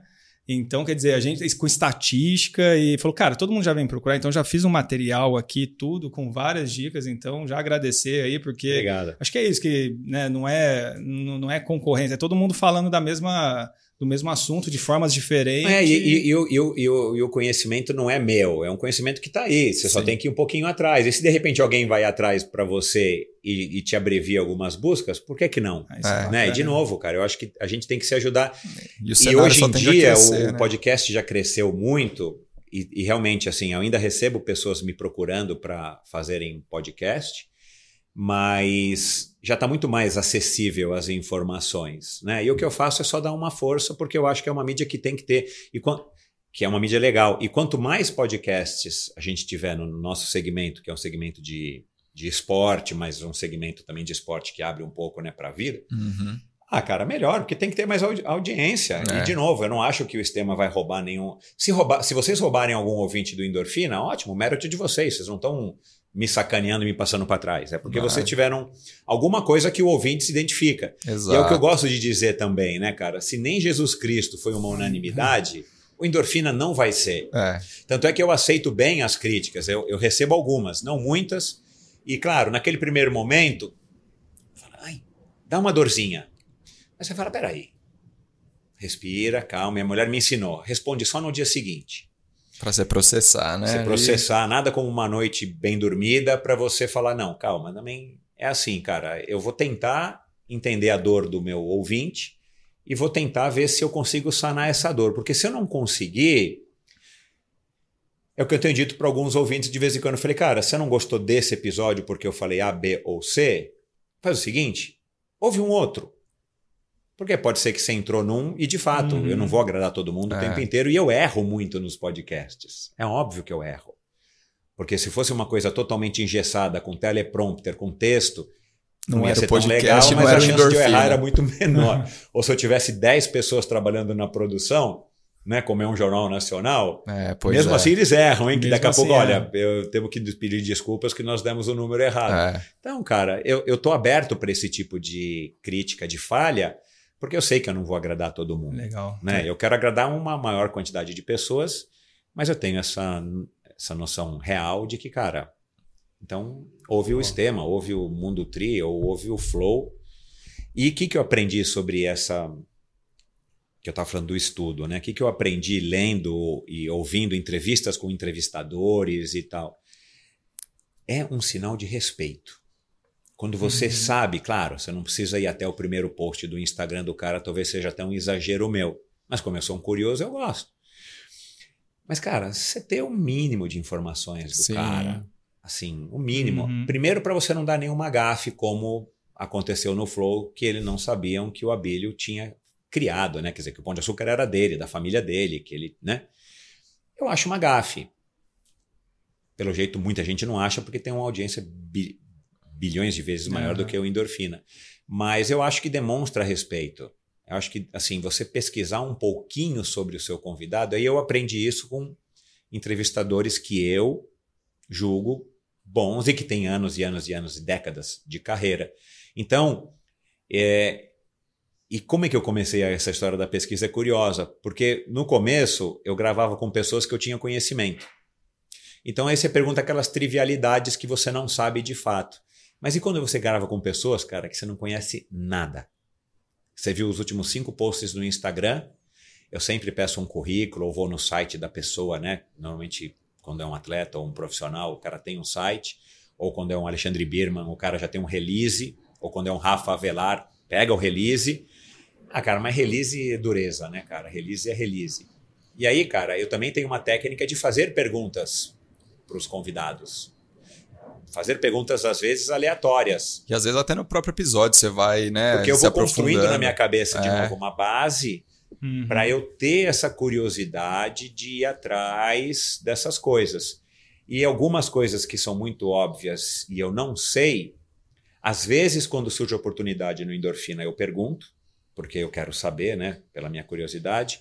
Mas algumas vezes eu estou agora me calando, porque eu falo, cara, talvez isso seja conhecido, mas talvez eu não saiba. Mas eu também não quero demonstrar para o meu convidado, não é nem para o ouvinte, é. essa minha ignorância de não saber se o cara é assim ou assado, se o cara é, a, uhum. né? Então eu também estou tendo já um pouco mais dessa jogo Enfim, de cintura. É, né? e performar um pouco também para não desapontar ou não, não frustrar. Porque, por exemplo, com o Rafa Avelar, né? Cara, eu conhecia nada do cara, é difícil entender o que, que o cara faz. Ele faz tanta coisa, cara, que você fala, meu, eu aqui eu posso conversar três horas sobre cada uma das particularidades do, do que ele é. Aham. Aí, cara, putz, eu tive que estudar. Ou quando eu vou gravar com o Henrique Avancini. Meu, o cara tem canal no YouTube, o cara tem programa no off, o cara tem um Instagram com milhares de seguidores, o cara tem, Já tem título, tanta, né? já foi de tudo quanto é programa de entrevista, acho que até na Fátima Bernardes Hum. você fala, meu, que, que eu vou perguntar para esse cara? Assim, né? Aí, de novo, aí eu já logo digo, eu vou optar por um caminho, meu, completamente para cá, porque 90% de tudo isso que ele fez está aqui. Aí. Então eu vou para cá, vou sair na tangente, porque aí o cara vai ver Fátima Bernardes, vai ver o podcast do outro, do A, B, do C, mas vai ouvir Mas endorfina, ao ponto de eu chegar e receber uma ligação dos caras da Cannondale, depois do episódio do Henrique Avancini, e falar, cara, a gente já patrocinou a Avancini há X anos, cara, eu não sabia daquilo, sabia eu não sabia histórias. daquilo outro, não é? Pô, isso é legal, Falei, né? Cara, esse. Ó, Isso se é alguém. mágico, se eu- os ouvintes aqui do Estema, se alguém estiver ouvindo e quiser me deixar feliz, cara, me Mas- manda uma um direct no Instagram falando isso. Michel, eu já vi tudo sobre aquele fulano, mas eu não sabia que ele tinha feito isso ou que ele achava aquilo, e eu só fui ouvir no endorfina. Pra mim, esse é o maior elogio que eu Legal. posso receber. Sensacional. Boa. Ô, Michel, agora já vamos é, indo um pouquinho mais pro, pro final aqui. Temos aí a sacolinha da, da Z2 Ah, legal. e é um momento Z2 que a gente faz aqui. Posso abrir? Pode, fica à Pode, vontade vai aí. É, então, o momento Z2 é um momento onde a gente pergunta pra você alguma, algum momento que você achou que não ia dar e teve alguma coisa que te deu energia e você Uau. conseguiu superar esse momento. Mas posso pôr numa fria agora aqui? posso nichar mais ainda? Porque, cara, a gente vai ter que chamar você de novo, porque, porra, tem muita coisa que a gente não conversou. Pô, Pode me chamar. Cara, será que você consegue escolher? Porque eu vi que você fez cinco vezes. Foi cinco ou Race Across America?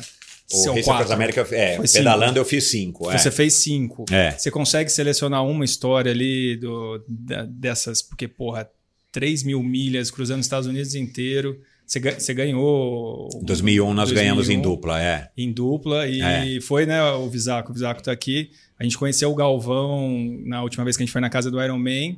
E ele ficou, acho que uns 15 minutos falando do, do- ali que daria um podcast ali. Ele mostrou os dois troféuzinhos ali. O Mauro Giorchini apresentou pra gente antes da gente começar a gravar lá com o último episódio com o Léo. Léo. E eu falei, caralho, deve ser muito legal ouvir alguém que, que fez, né? Contar um pouco. Você vê, isso já daria, mas Pô, mais um Um- episódio, mais um com episódio. certeza. será que você consegue lembrar aí? Porque daí você já conta até um pouquinho de alguma coisa. Não, então eu lembro, eu lembro porque, cara, é, outro dia eu também falei isso, né, cara, assim, é... O Ironman é muito legal, não, não vou desmerecer, o Ironman do Havaí é muito legal, aliás, eu não sei se você está sabendo, Paulo, mas, é, ou se vocês estão sabendo, mas está tendo uma discussão de tirar o Ironman do Havaí, de Kona, e tentar, porque parece que, enfim, talvez a sociedade lá, apesar de 40 e poucos anos, talvez, né, que vai mudando, né, vai mudando prefeito e tudo mais, né, e, e, e as pessoas, né, vão mudando, vão morrendo, enfim, né, também não é todo mundo que está lá que está 45 anos lá naquela vila, Uhum. que é uma vila mesmo, tipo de, praticamente o equivalente nosso aqui é uma vila de pescadores. Mas estão querendo tirar de lá é, e, e fazer o Ironman itinerante e eventualmente voltar a cada X anos para Kona e coisa desse tipo. Eu acho um erro, porque é, eu acho que tradição, cara, é uma coisa que pesa muito e, e Kona é, para mim, os outros Ironman são fantásticos, mas Kona é Kona. Né? Igual houve a discussão aí, a Wimbledon é o Wimbledon. Já fazer o Wimbledon aqui no Ibirapuera. Não vai ser o Wimbledon, por mais que você ponha a marca Sim. né? Essa Aham. prova aí do etapa do Tour, do Tour de France, do Giro da Itália, você está fingindo que você está, mas não está. Você não está na França, nas montanhas míticas. É uma brincadeira, né? Mas fazer valendo o Tour de France no Brasil não vai dar certo. Fazer valendo o Alberto, o, Aber- o US Open, hum, sei lá onde, meu, no Japão, não vai valer. Eu acho que é um erro. E o Ironman do Havaí, cara, é de fato fantástico. Para nós brasileiros, ele é muito parecido com que a gente tem no Brasil em termos de é, visual, de praia, mas tem a lava, tem, né, cara, essa aura, tem a história do esporte, que eu É. acho que é um vacilo a gente descartar isso, né? E os europeus têm muito essa coisa da tradição. os americanos não são tão ligados nisso. Eu acho que vai ser um erro. Mas enfim. É, então, Kona é fantástico, cara. Assim, eu torço muito para que eu algum dia, não sei, não posso dizer, mas que eu consiga voltar para lá numa situação de fazer um Ironman lá. É, não para performar, mas assim, fazer um Ironman legal, assim, tipo, curtindo, mas para minha faixa etária desempenhando. A Cape Epic, cara, foi uma experiência que eu sou fã, sou suspeito para dizer, mas mountain bike para mim é, é uma modalidade muito especial, porque tem a história da diversão, né, do, do, do desafio e, e, tem essa história do não risco, porque não tem carro, né, você está num lugar mais afastado e tudo uhum. mais, embora tenha um risco de cair. Agora, o Race Across America, cara, é uma coisa que me pegou, primeiro pela fase da minha vida, né, o meu primeiro foi em 94, eu integrei a primeira seleção brasileira a participar da prova por acaso, um dia qualquer eu conto aí para vocês. Eu não era integrante original, eu fui chamado em cima da, da hora porque um dos integrantes teve que fazer uma cirurgia no joelho. E eu aceitei de bate-pronto, não sabia nem o que, que era, cara, e foi uma experiência transformadora na minha vida, porque é pedalar, é repetitivo, é na estrada, com algum risco, embora muito menos né, do que pedalar no Brasil e tudo mais, até porque a maior parte das estradas são estradas vicinais e claro, você está sempre com uma escolta de carro atrás, o seu próprio carro e tudo mais.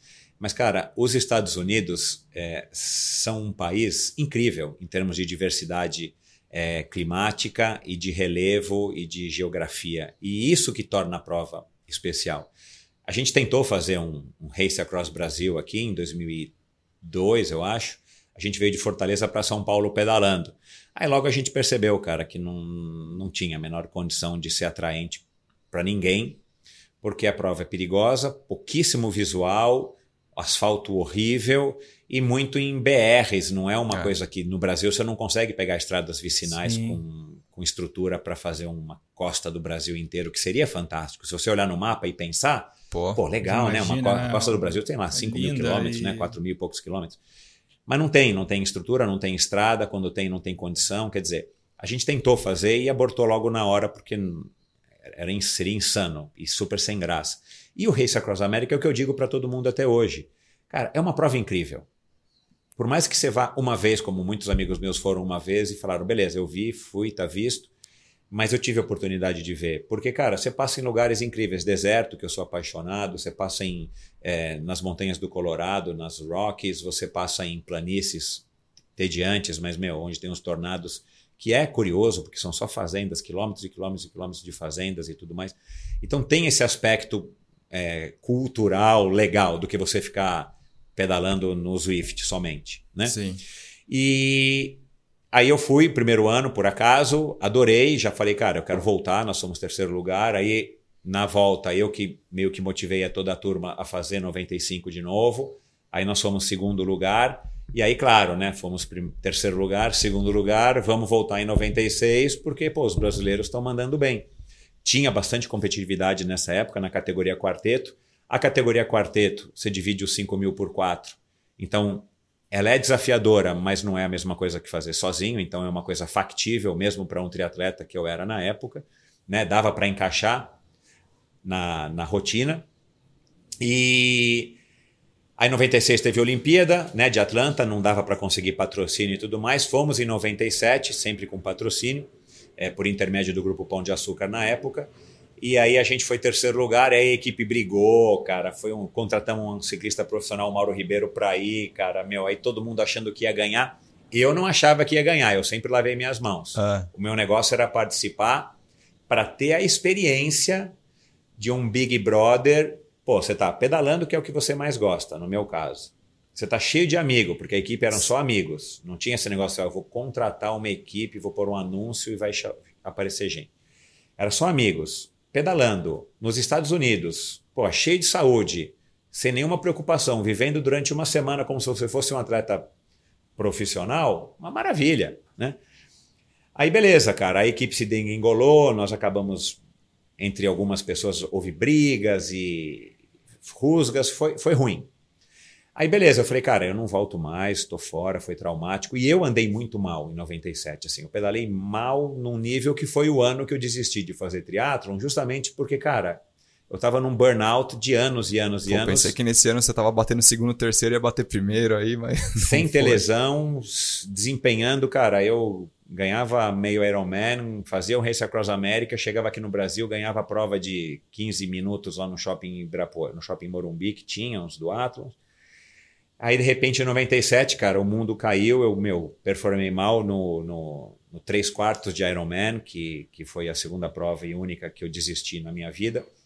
É, já por conta desse burnout. E quando eu fui para o Race Across America, cara, dito e feito, eu pedalei 50 e poucas vezes lá, cara, e nenhuma eu pedalei bem.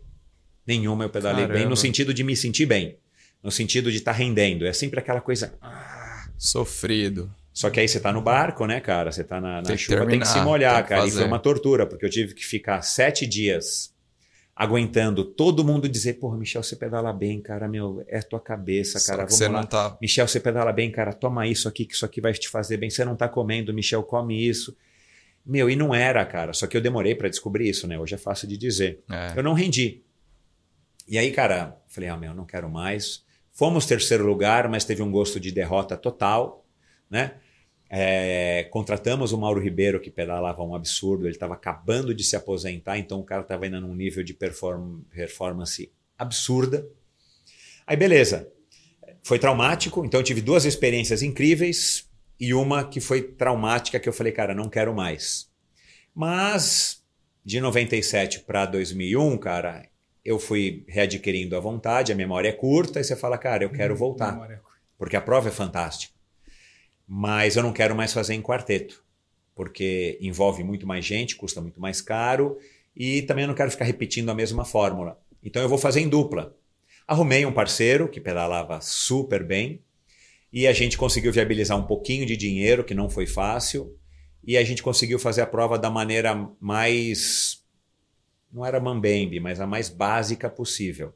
A gente foi com o mínimo necessário para performar bem. Porque o Race Across America custa dinheiro, muito dinheiro, né? Porque ainda mais hoje em dia é tudo em dólar, né? Uhum. Na época ainda o dólar era um para um ou dois para um, era um pouco mais suave. Mas a gente decidiu, cara, nós vamos fazer para curtir. De novo, é o espírito que eu tinha feito em 94. Era uma aventura, como eu comecei no triatlon. Era uma aventura, Uhum. como eu comecei na prova de aventura. Era uma aventura. Nós vamos fazer em dupla, vamos juntar aqui um monte de amigo. Topa aí, topa, tem visto? Vamos embora. É isso que a gente precisa. Chamamos um mecânico, chamamos uma fisioterapeuta Claro. e tal, porque você precisa ter. Mas a gente foi com o mínimo necessário para ter um desempenho bom, mas não tinha nenhum excedente. E cara, a gente começou a pedalar em dupla, super difícil, óbvio, para quem estava acostumado a pedalar de quarteto, né? Foi bem mais difícil. Mas a gente se ajustou. Só que, cara, aí a gente começou a ter um desempenho legal e a gente percebeu que a gente conseguiria brigar eventualmente por um lugar no pódio. Mas aí, cara, quando deu. Quando a gente chegou no meio do. do né, tem, um, tem uma time station, um ponto de controle, que é exatamente o meio do Race Across America, metade, né? 50% do percurso. Você fez metade, vai faltar metade. Cara, começou a me dar uma dor no joelho direito, cara. Puta, mas uma puta. dor Hum. que, cara, aí comecei a fazer um tratamento lá com a fisioterapeuta e tal, mas, cara, só que eu tinha que pedalar, né? Cara, você De dupla, Imagina. num quarteto é mais fácil. Fala, cara, olha, vou fazer o seguinte, vamos me poupar aqui por 12 horas, que aí vamos fazer um tratamento, agulha, choque, gelo, remédio, né? massagem, né? E o Michel vai ficar fora por um tempo, como se ele estivesse dormindo, para voltar o joelho dele, porque ainda falta metade da prova. Cara, mas de dupla não dá, porque também você não vai deixar o, o- parceiro que já estava sofrendo, meu parceiro pra caramba, ele pedalar sozinho. E claro, a gente não estava lá necessariamente para ganhar, mas a partir de um certo momento, a gente estava querendo disputar. Claro. É uma coisa que surge natural. E eu não queria essa cobrança porque eu já tinha tido uma experiência última em 97 que tinha sido traumática. Aí falei, bom, eu vou ter que pedalar aliviando, enquanto não, não resolve a dor. Aí depois eu descobri que o meu problema tinha sido o meu pedal, que ele estava começando a, a quebrar, meu pedal do lado direito. E eu, sem perceber, comecei a pedalar de um jeito mais Aham. torto e foi lascando o meu joelho, né? Até que uma das pedaladas, cara, eu não tinha condição nenhuma de pedalar, mas eu tinha que pedalar e a gente não queria parar. Porque você pode chegar e falar, ó, vamos parar um pouco, descansar, né? Como qualquer Ironman ou qualquer maratona, você pode parar. Sim. Você Uhum. volta daqui a pouquinho. Mas a gente não queria, e eu também não queria decepcionar o meu parceiro, porque aí começa a ter essa coisa, putz, você não quer decepcionar o parceiro, e a equipe tá todo mundo se empenhando e tal. Cara, eu fiz uma pedalada com uma perna só. Ô, louco. É. Eu fiz uma pedalada com uma perna só, assim, a outra perna estava aqui, ligada no pedal, mas eu não, não- eu falei, cara, eu não posso mais fazer força com Caramba, esse cara. pé, porque eu também não quero não quero ter um problema no meu joelho que depois, sei lá, o que, que vai dar, né? A gente nunca sabe o que, que é. E tava doendo pra caramba. Como eu nunca tinha tido nenhuma dor no joelho, eu fiquei preocupado. Claro. Só que aí, cara, eu não tinha um pedal sobressalente. Cara, a gente leva raio, leva roda, até câmbio. Mas, tipo, selinho a gente não tinha, pé de vela a gente não tinha. E, e o Race Across America, ele mais ou menos, para a audiência entender assim: quanto mais dinheiro você tem, é tipo Fórmula 1. Quanto mais rica a equipe, não significa que o carro vai correr melhor. Mas você tem mais recursos, né? Ah. óbvio, né? Dinheiro é recurso. Então, você consegue ter carro reserva, você consegue ter motor reserva, você consegue ter dois motores reserva, você consegue ter 500 pneus reserva, você consegue ter tudo reserva. E o Race Across America é assim. Não significa que a equipe mais rica vai ganhar, mas é claro, se você tem mais dinheiro, você tem mais um recursos ali para maior. ter levado equipamentos melhores, staffs, mais staffs, carros X, comidas Y e por aí vai. E aí, cara, o que, que aconteceu? Meu pedal não tinha mais condição de usar e eu não tinha um outro pedal. E o meu pedal era um pedal específico, que eu uso até hoje, também não era fácil de achar. E aí, claro, você vai passando nas cidades e você tem a possibilidade, se você passa de dia e a cidade tem uma loja de bicicleta, você tem a possibilidade de comprar. Mas o meu problema no pedal e no meu joelho deu num final de dia. E aí, claro, não tinha mais. A gente ia ter que passar uma madrugada inteira esperando em algum lugar parado ou indo em direção a algum outro lugar, que por acaso podia ser no percurso ou não, para comprar um. achar uma bicicletaria aberta e comprar um pedal que fosse de preferência igual ao meu ou um pedal novo, diferente do meu, qualquer pedal que fosse. E chegamos num posto de controle e, e nós comentamos com os staffs do posto de controle, cara, tem alguma bicicletaria que vocês conhecem que seja aqui na região, nas próximas cidades, ou mesmo nessa cidade, que a gente consiga falar com um dono e acordar o dono para abrir a loja, para vender para gente um pedal, porque Nossa. é tipo. Cara, que aventura, velho. Aventura. Puta. Aí é tipo aventura. Você lembra o estado que você tava? Onde você tava? Ah, não lembro. Não lembra. Era o meio da prova. Meião Deve ter um meio miolão. X, é. Eu não lembro agora que estado que é. Se é o Porque eu imagino que às vezes, Arkansas. pode, às vezes é uma cidade até muito remota, que não tem, às vezes nem tem, né? Uma loja É, como a gente não vai pelas, pelas vias principais, via de regra, também você não está passando, sei lá, né, nas maiores cidades dos Sim. Estados Unidos, né? Até porque não tem sentido você cruzar Chicago, cruzar, né? Não tem. Cara, aí tinha um cara assistindo a prova, porque tem os americanos muito doidos, né, meu? O cara gostava de pedalar, ele pegou uma cadeirinha de praia, sei lá, duas horas da manhã, ele estava sentado lá, no meio do nada, num bairrinho de uma cidadezinha, assistindo a prova. Muito doido. E aí ele ouviu os brasileiros lá falando com o pessoal da, da, da- da tenda do Time Check, lá do Time Station. E aí, cara, ele veio e falou assim, cara, o que, que houve e tal? Tem um pedal quebrado. Meu, moral da história. O cara me pôs num carro. Entrei no carro dele, que eu nem lembro, era uma picape. Meu, nós fomos dirigindo ali algumas umas vilinhas, vielas e tal, cara. Eu falei, puta, esse cara tem um pedal para dar. para vender, né? Desculpa, para vender. O cara tem loja, o cara tem um Ah. pedal. Eu tenho hoje em casa um pedal sobressalente. Se alguém precisar de um pedal, eu tenho um pedal em casa que eu posso dar ou vender. E o cara me levou para essa casa dele, cara. A hora que ele abre um- uma espécie de garagem, naquelas de americana, assim, como se fosse um mini galpão de madeira, meu Deus do céu, meu cara era mega acumulador e colecionador de bicicletas, de peças, assim, aquela confusão. Caralho.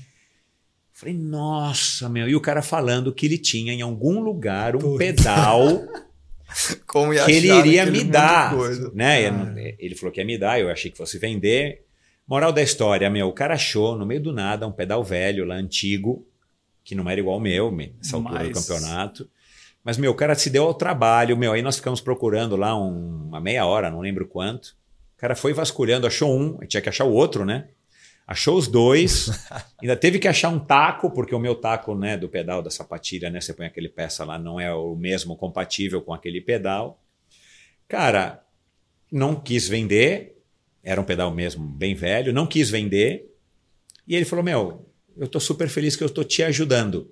Cara. E um senhor X e, cara, meu, salvou a minha é um, prova. É um anjo da guarda. Eu só fiz a besteira, né? cara, de ter vendido esse pedal com alguma bicicleta e não tenho o pedal até hoje, porque Cara, seria um troféu legal Uma pra eu ter. relíquia, relíquia. Pô, seria. Cara, a minha História, dor foi cara. melhorando, porque aí o, a- o, o que estava causando a dor era que o meu, meu pedal estava saindo do, do eixo. Então, repetindo Então ele fora do começou a eixo, abrir, ele- é, ele começou a abrir e eu não percebi, porque o rolamento tinha moído, os rolamentos tinham moído. Cara, a minha dor foi melhorando, putz, tomando remédio, fazendo agulha, sei lá o quê. E, cara, nós terminamos a prova, nós ganhamos a prova, nós batemos o recorde sete dias e uma hora para os 5 mil quilômetros, 4 mil, e, sei lá, Caralho. 800 e pouco.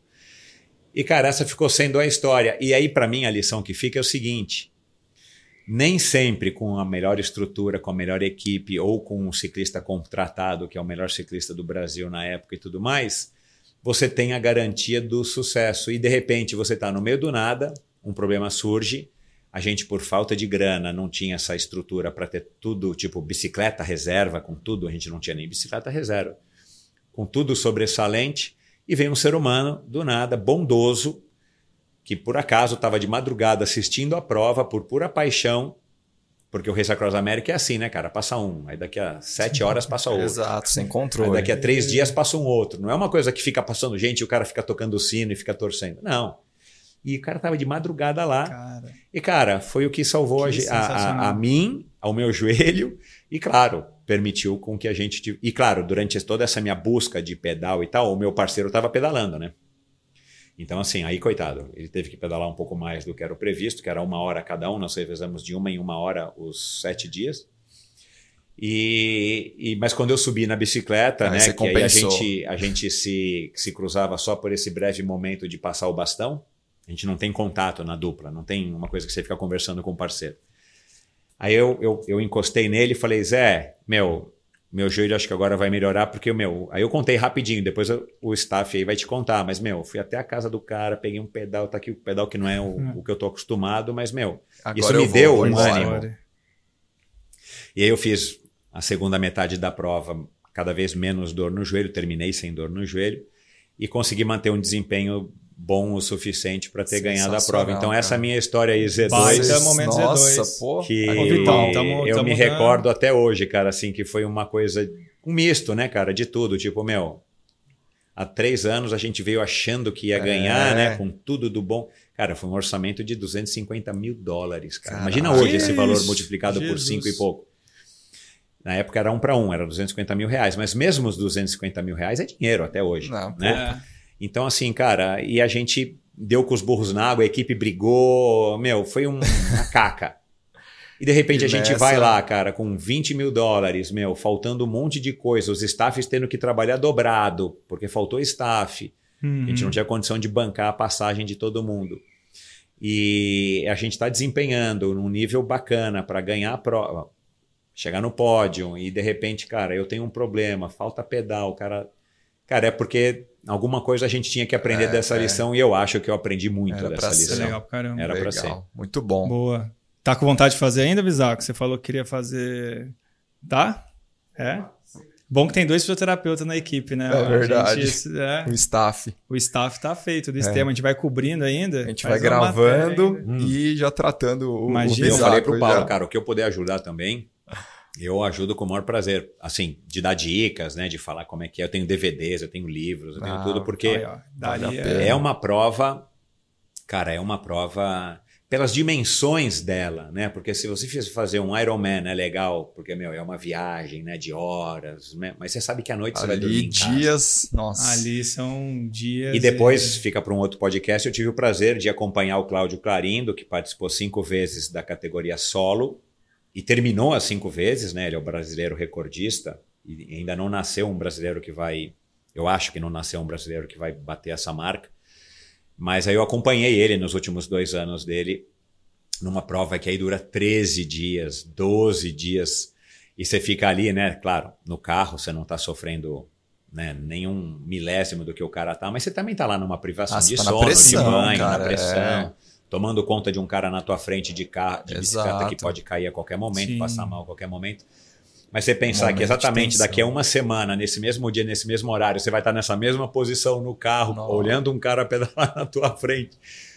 Meu, é, é Equipe, uma né? prova, meu, Equipe, é uma staff. prova, é uma prova que eu acho para quem gosta de esporte, acho que eu já te falei isso, né, Paulo? Assim, eu acho que quem gosta de esporte de endurance e tem condição, é uma prova que vale a pena ser experimentada. Eu conheço muita gente que foi, que eu ajudei, foi e curtiu, mas não quis voltar. Tava ticada do, da lista Aham. mas eu acho que você, você ter tido essa experiência te dá uma bagagem cultural esportiva, né? Porque tem a bagagem cultural esportiva muito grande, principalmente para quem curte esses esportes de, de endurance, endurance. ou ultra endurance. Super. Livro?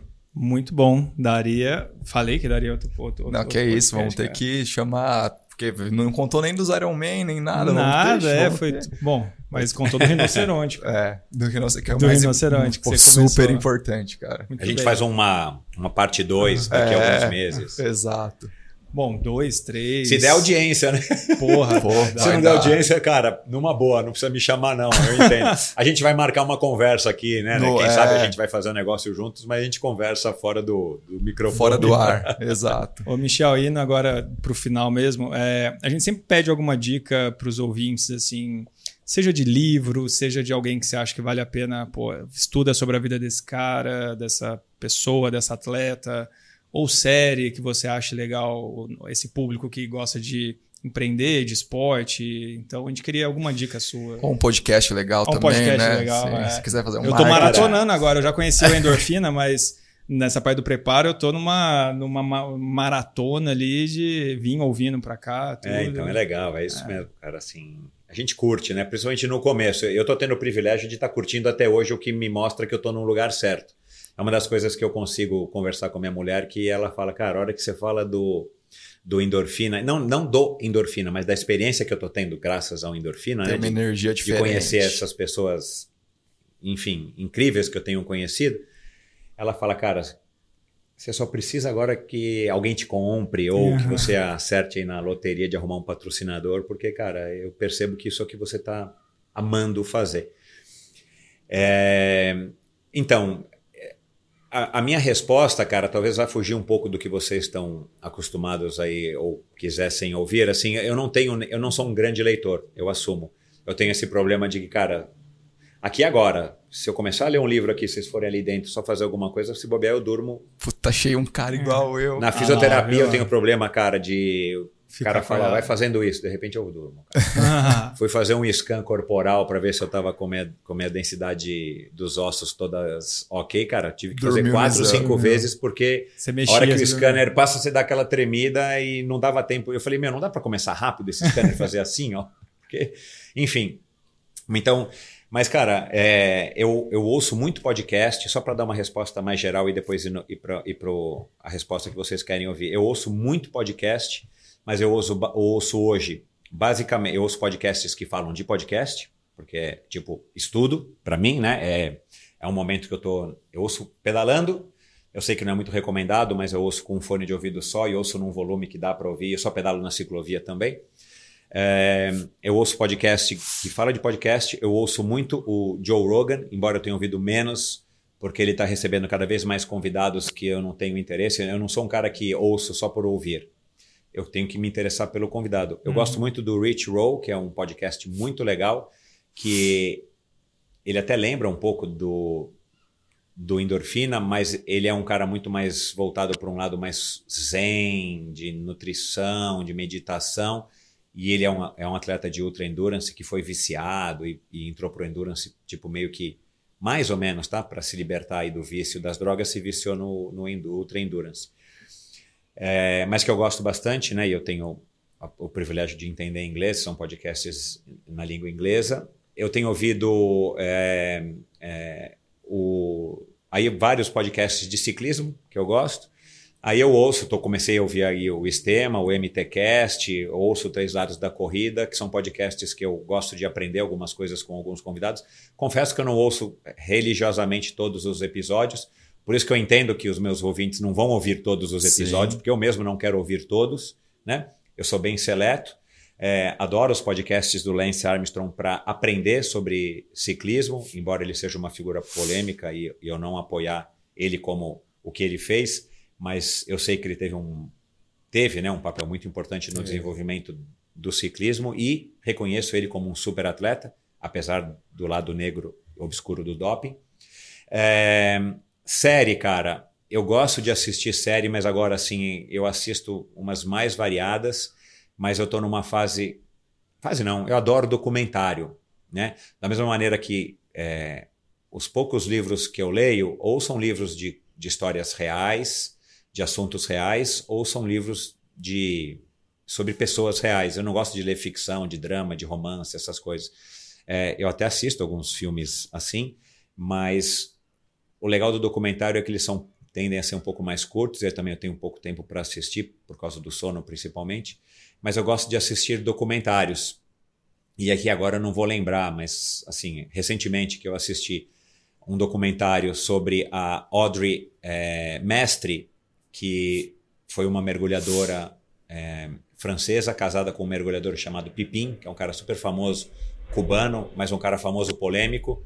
E, e eu achei esse documentário no YouTube, não lembro agora qual é o nome, mas da Audrey Mestre, é, ela se encantou com o Pipim, eles se conheceram em Cuba, ele é cubano, ela estava lá fazendo algum curso que não era de oceanografia, era alguma coisa relacionada com biodiversidade ou marinha, alguma coisa assim. Conheceu o Pipim, se apaixonou, e o Pipim era um mergulhador, é um mergulhador super famoso até hoje de fazer mergulho no limits, e ela foi mergulhar incentivada por ele, adorou, meu, se mostrou uma mulher com uma capacidade de mergulhar absurda. Só que, cara, ela morreu quando o Pipim falou, cara, Teve uma americana que mergulhou 169 metros de profundidade, que é bizarro. E o Pipim falou: Meu, a Audrey vai mergulhar 170 ou 171. E, cara, ela mergulhou Nossa. e nunca mais voltou. E aí o documentário, eu não vou aqui fazer um spoiler, mas o documentário vale a pena assistir, é, porque, cara, é uma história Nossa, deve ser. que Nossa. parece que é assassinato, tá? Uhum parece que é assassinato. Eu não vou abrir. E, mas livro, cara, é um livro que eu ainda estou em processo de terminar a leitura, mas como eu sou um cara muito curioso, é, eu estou adorando, que é uma, uma breve história do mundo. É um livro de um historiador chamado Dan, não vou lembrar o nome, acho que é Dan alguma coisa. E, cara, ele, ele faz num resumo, sei lá, de 400 páginas, a história do mundo. Que legal. E aí o cara passa por diversos assuntos que eu acho interessantes, uhum. pela minha curiosidade, cara, que passa, né, pela, pela formação das sociedades, aí ele passa pelas sociedades se modernizando, pela, pela, pelo desenvolvimento dos diversos tipos de religião e as sociedades e os homens se envolvendo com a religião é, e como é que isso fez a gente chegar onde, até onde a gente está. E ele vem até a era moderna, né, pós-industrial. Então é um livro que eu não terminei, uhum. mas eu já estou bem avançado nele, que eu adoro por uma curiosidade X. Conhecimento, ter... né? Como é, a gente falou. É, e eu sou, Sim. de novo, né? Eu sou um cara curioso, curioso. E, e, é um assunto. E eu estou com os dois livros na minha cabeceira que eu não estou conseguindo ler, do Yuval Harari é, já comecei até um, agora está me fugindo o nome, né? 21, 20 lições para o século XXI, e teve aquele mais famoso dele, que é um. Sapiens. O, o, o Sapiens. A breve é. história, né? Isso. Uhum. Mas já folhei, já li algumas, algumas partes e tal, mas, cara, é, eu acho que esse é um livro que eu vou precisar ler com um pouco mais de cabeça para aquilo, porque o cara acho que é muito intelectual para o meu padrão. então eu estou tentando ler ele num momento, mas estou com os dois na cabeceira, já comprei, estão lá. Uma hora vai. Tá, uma hora, uma hora vai. Uma hora é, vai. É, é, cara, assim, eu estou tentando compartimentalizar a minha vida para não gerar estresse, né? Dessa coisa de. Ainda mais com filho pequeno e, e o endorfina tomando muito tempo. Sim. Então eu falo, não, cara, calma. Eu, os livros estão aí. É já comprei, tá vou lê-los, né? E, mas a minha diversão hoje em dia, em termos de informação, sim, claro, além de ler jornal e ver noticiário e tudo mais, é, é informação sobre ciclismo que eu adoro, cara. Assim, agora tá tendo as provas e tal.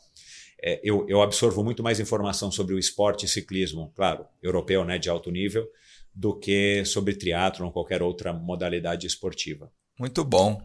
Muito bem. Muita coisa, hein? Muita coisa. E não foi nem não metade. Foi nada, é, iria mais. É, mas o Isaco já tá fazendo almoço pra gente. Já. Vamos lá, já. vamos lá. A gente vai comendo aqui, ó. e vamos. Boa. Pô, Michel, só agradecer você é. ter vindo, aceitado o, o, convite aí de, de participar aqui do Sistema. É, a gente acompanha a endorfina, então se quiser agora falar qualquer coisa aí pro, pro pessoal, fica à vontade. É, quero agradecer, claro, o convite, agradecer a quem chegou até aqui, né, a audiência. Quero agradecer se tem algum ouvinte aí que já ouve o Endorfina, agradecer também e trazer a audiência do Sistema, claro, né, para também ouvir o Endorfina. Tem muita gente legal, muita história bacana. Mas eu quero e agradecer ao Paulo, né, por ter nos conectado. É. É, aliás, o Paulo me procurou por causa do endorfina, né, Paulo? Então é legal uhum. porque você vê, né, cara? Assim, uma coisa, uma coisa leva a outra. E de novo, a gente ter essa. Eu sempre acreditei nisso, cara. Eu já fui segurança de boate, eu já fui é, atendente do McDonald's em Zurique. Cara, é... assim, eu vou em campeonato de fisiculturismo. Cara, eu gosto de ter essa, essa abertura porque eu acho que isso traz coisas pra gente, né? E o endorfina tem me acelerado isso. Mas a hora que o Paulo falou, não tinha ouvido o Estema, não conhecia o Estema. E eu peço desculpa, mas está cada vez mais difícil, porque, cara, tá surgindo podcast de tudo quanto é lado, uhum. né? E... Mas eu falei, cara, claro que eu vou. Pô, para falar de esporte e tal, vamos embora. É, mas é, uma coisa que eu não descobri, e na intro do podcast de vocês, né, que é aquele teaserzinho né, de um uhum, minuto, se não me engano, é. que tem no Spotify, que vocês falam, de onde que vem o nome. Eu não sei se vocês já falaram isso para algum convidado, né? Porque eu falei, cara, eu achei que fosse sobre o nome dele. Quando ele me falou que ele também era do Stema, eu falei, ah, deve ser Paulo Stema. Uhum. Ainda conhece mudo, né? Mas, pô, já falam. Cara, se vocês falaram, desculpa, eu não ouvi nenhum episódio que vocês. Acho que eu não, não sei se a gente chegou a falar, acho mas. é o sobrenome de alguma cara, junção? Não, é um... Tipo, Long Short Story. Se a gente fosse. A gente queria um nome que fosse curto, forte e. e sem falou... ser cast, é, pode, não sei o quê. É que eu, eu, eu, acho que tem isso até no, no, no e-mail que eu te passei. Eu você acho fala... que não isso. tem que ter um nome cast, é, porque falou. pode ser que amanhã o podcast não seja mais conhecido outra... como não, podcast. Vire outra coisa. Vire vídeo, É. não seja um videocast, né? Aí a gente começou, porra, Normalmente, quando você vai em latim, grego, italiano, você acha umas referências assim. A gente começou, pô, referências ao esporte. Aí começou a procurar. Qual, Me qual... Medalha, coroa, não sei o quê. Aí a gente achou que coroa em grego é estema. É estema. É... E em latim é bras... em italiano. Italiano né? é, bras... é brasão de família. Se você colocar estema no, no, no Google, Mas com foi dois imagens, M's ou com vocês dois M's, acrescentaram não, com dois um M's segundo desse M? jeito, S mudo e dois M's. E aí aparece vários brasões de família, mas do, do grego vem como coroa, coroa. Aí pode ser coroa. Aparece às vezes no Google também imagens coroa de flores, aquelas coroas olímpicas, então Bom, que algum remete adorno a... na cabeça que dá Isso. alguma nobreza para quem está utilizando. Exato, é, a descrição é um pouco mais parecida com o que você falou, é algum adorno e tal. Uma distinção. E aí a gente falou, isso remete a sucesso, seja na carreira, seja na, numa, numa que prova, legal. numa Olimpíada.